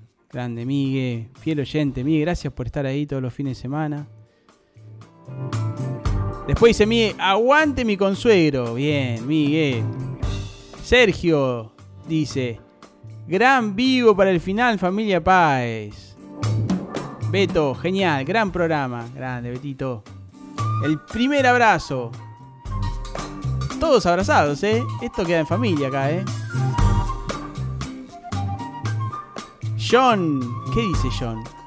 Vivo el legado radial, bonito programa, gracias John. Feliz final de año y feliz 2021 para todos. Gracias Leo querido por todas las historias, los invitados y los abrazos domingueros. Gris, se te quiere Leo, gracias Gris. Bueno, yo los quiero a todos, a todas. Yo recién me decía ahí, no sé si le habrá interesado a alguien. Esto es como decía George hace un rato, ¿viste? Vos sacás una foto de algo, de algo cotidiano, y hoy capaz que no tiene, pero esto es un registro que queda. Son 25 conversaciones entre amigos, amigas, familia, porque, como les dije, por acá pasó mi hermano, mi mamá y mi papá hoy. Y pasó John, y pasó Sergio, y pasó Gris, pasó Miguel, mi suegro, eh, tantos otros, gente que quiero. Y los que no pasaron, porque hay un montón de gente que quiero que, que no pasaron, porque algunos, bueno, les daba vergüenza, o tenían, estaban ocupados, miles de cosas. Este, o porque se acabó abrazo. Dice Sergio, este programa es un clásico los domingos, como los Benvenutos, fútbol de primera. Claro que sí. Che, bueno, yo quiero agradecer a todos, no sé, a Gulab, que siempre estuvo también ahí, a full, a Betito, mi hermano, a Mip, que siempre me está haciendo el aguante acá todos los días, a Anita, al Talibán, a Tommy, a Mariano, a Mariano Pura Vida, que hoy no, no apareció hoy, pero bueno, siempre también estuvo ahí, fiel, a Pauli, a Martín Campos, ¿a quién más? Bueno, me voy a quedar sin nombrar gente, obviamente, pero, les pido perdón y les, los- les agradezco con el corazón. Y bueno, hasta acá, abrazo. 27 del 12, las 11.56, casi 3 horas de programa hoy. Mamma mía. Marian estaba viendo el partido de River. ¿Cómo eh, ¿Qué pasó con River? A ver, John, ¿qué onda River hoy? Miguel también. ¿Está qué está? ¿Jugando Boca también? No puedo verlo ahora, eh. Ganó 2 a 1. ¿Y Boca? ¿Cómo salió Boca? A ver. No sé si habrá jugado hoy, pero bueno. Espero que haya ganado Boca también. Los primos. Bueno, amigos, amigas, hasta, hasta siempre, hasta la próxima o no sé. Esto, eh, como decían las maestras, no es un adiós, es un hasta pronto. ¿Se acuerdan? Cuando terminamos séptimo grado. Bueno, una vez más, los quiero mucho. Gracias, gracias a todos. Y me voy con un tema, un tema que dice algo como que mm, nada se pierde, ¿no? O sea que todo esto se transforma. ¿Qué idea saldrá de acá? Ni idea, ¿eh? Pero bueno, fue una ventanita. Algo que nos hizo soportar la cuarentena. Me hizo soportar la, la cuarentena. Se hizo calor, luego el calor, movimiento. luego Ahí por junio, ¿eh? Que se hizo Gracias por acompañarme, viento. por estar ahí. Un rincón de La Rioja movió el aspa de un molino. Ahora que ya nos podemos abrazar, con cuidado, chicos, ¿eh? Pero ya, yo ya me abracé con mi mamá, con mi hermano. que gira en mi mano y mientras el vino caía supe que Con mi papá. algún lejano rincón de otra galaxia el amor que me darías Sigan cuidándose, por favor. La vacuna ya está, pero hay que cuidarse. cada uno da lo que recibe luego recibe Gracias por lo que me dieron estos meses, che. más simple no hay otra norma Espero haberles dado un poquito, aunque sea de todo lo que me dieron ustedes a mí. transforma todo se transforma Bueno, los quiero. Beso enorme. Adiós. Esto fue Abrazo. Con aquel euro italiano que había estado en un vagón antes de estar en mi mano y antes de eso en Torino y antes de Torino en Praga Boca ganó. donde hicieron mi zapato Bien, poquito. sobre el que caería el vino. Zapato que en unas horas buscaré bajo tu cama con las luces de la aurora, junto a tus sandalias planas que compraste aquella vez en Salvador de Bahía, donde a otro diste el amor que hoy yo te devolvería. Cada uno da lo que recibe, luego recibe lo que da. Nada es más simple, no hay otra norma, nada se pierde, todo se transforma, todo se transforma, todo se transforma.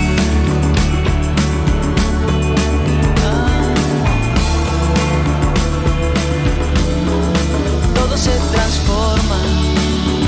Supe que de algún lejano rincón de otra galaxia el amor que me darías transformado volvería un día a darte las gracias porque cada uno da lo que recibe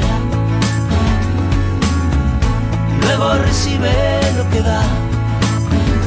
Nada es más simple, no hay otra norma. Nada se pierde, todo se transforma. Nada se pierde, todo se transforma. Nada se pierde, todo se transforma. Todo se transforma. Todo se transforma. Todo se transforma. Todo se transforma.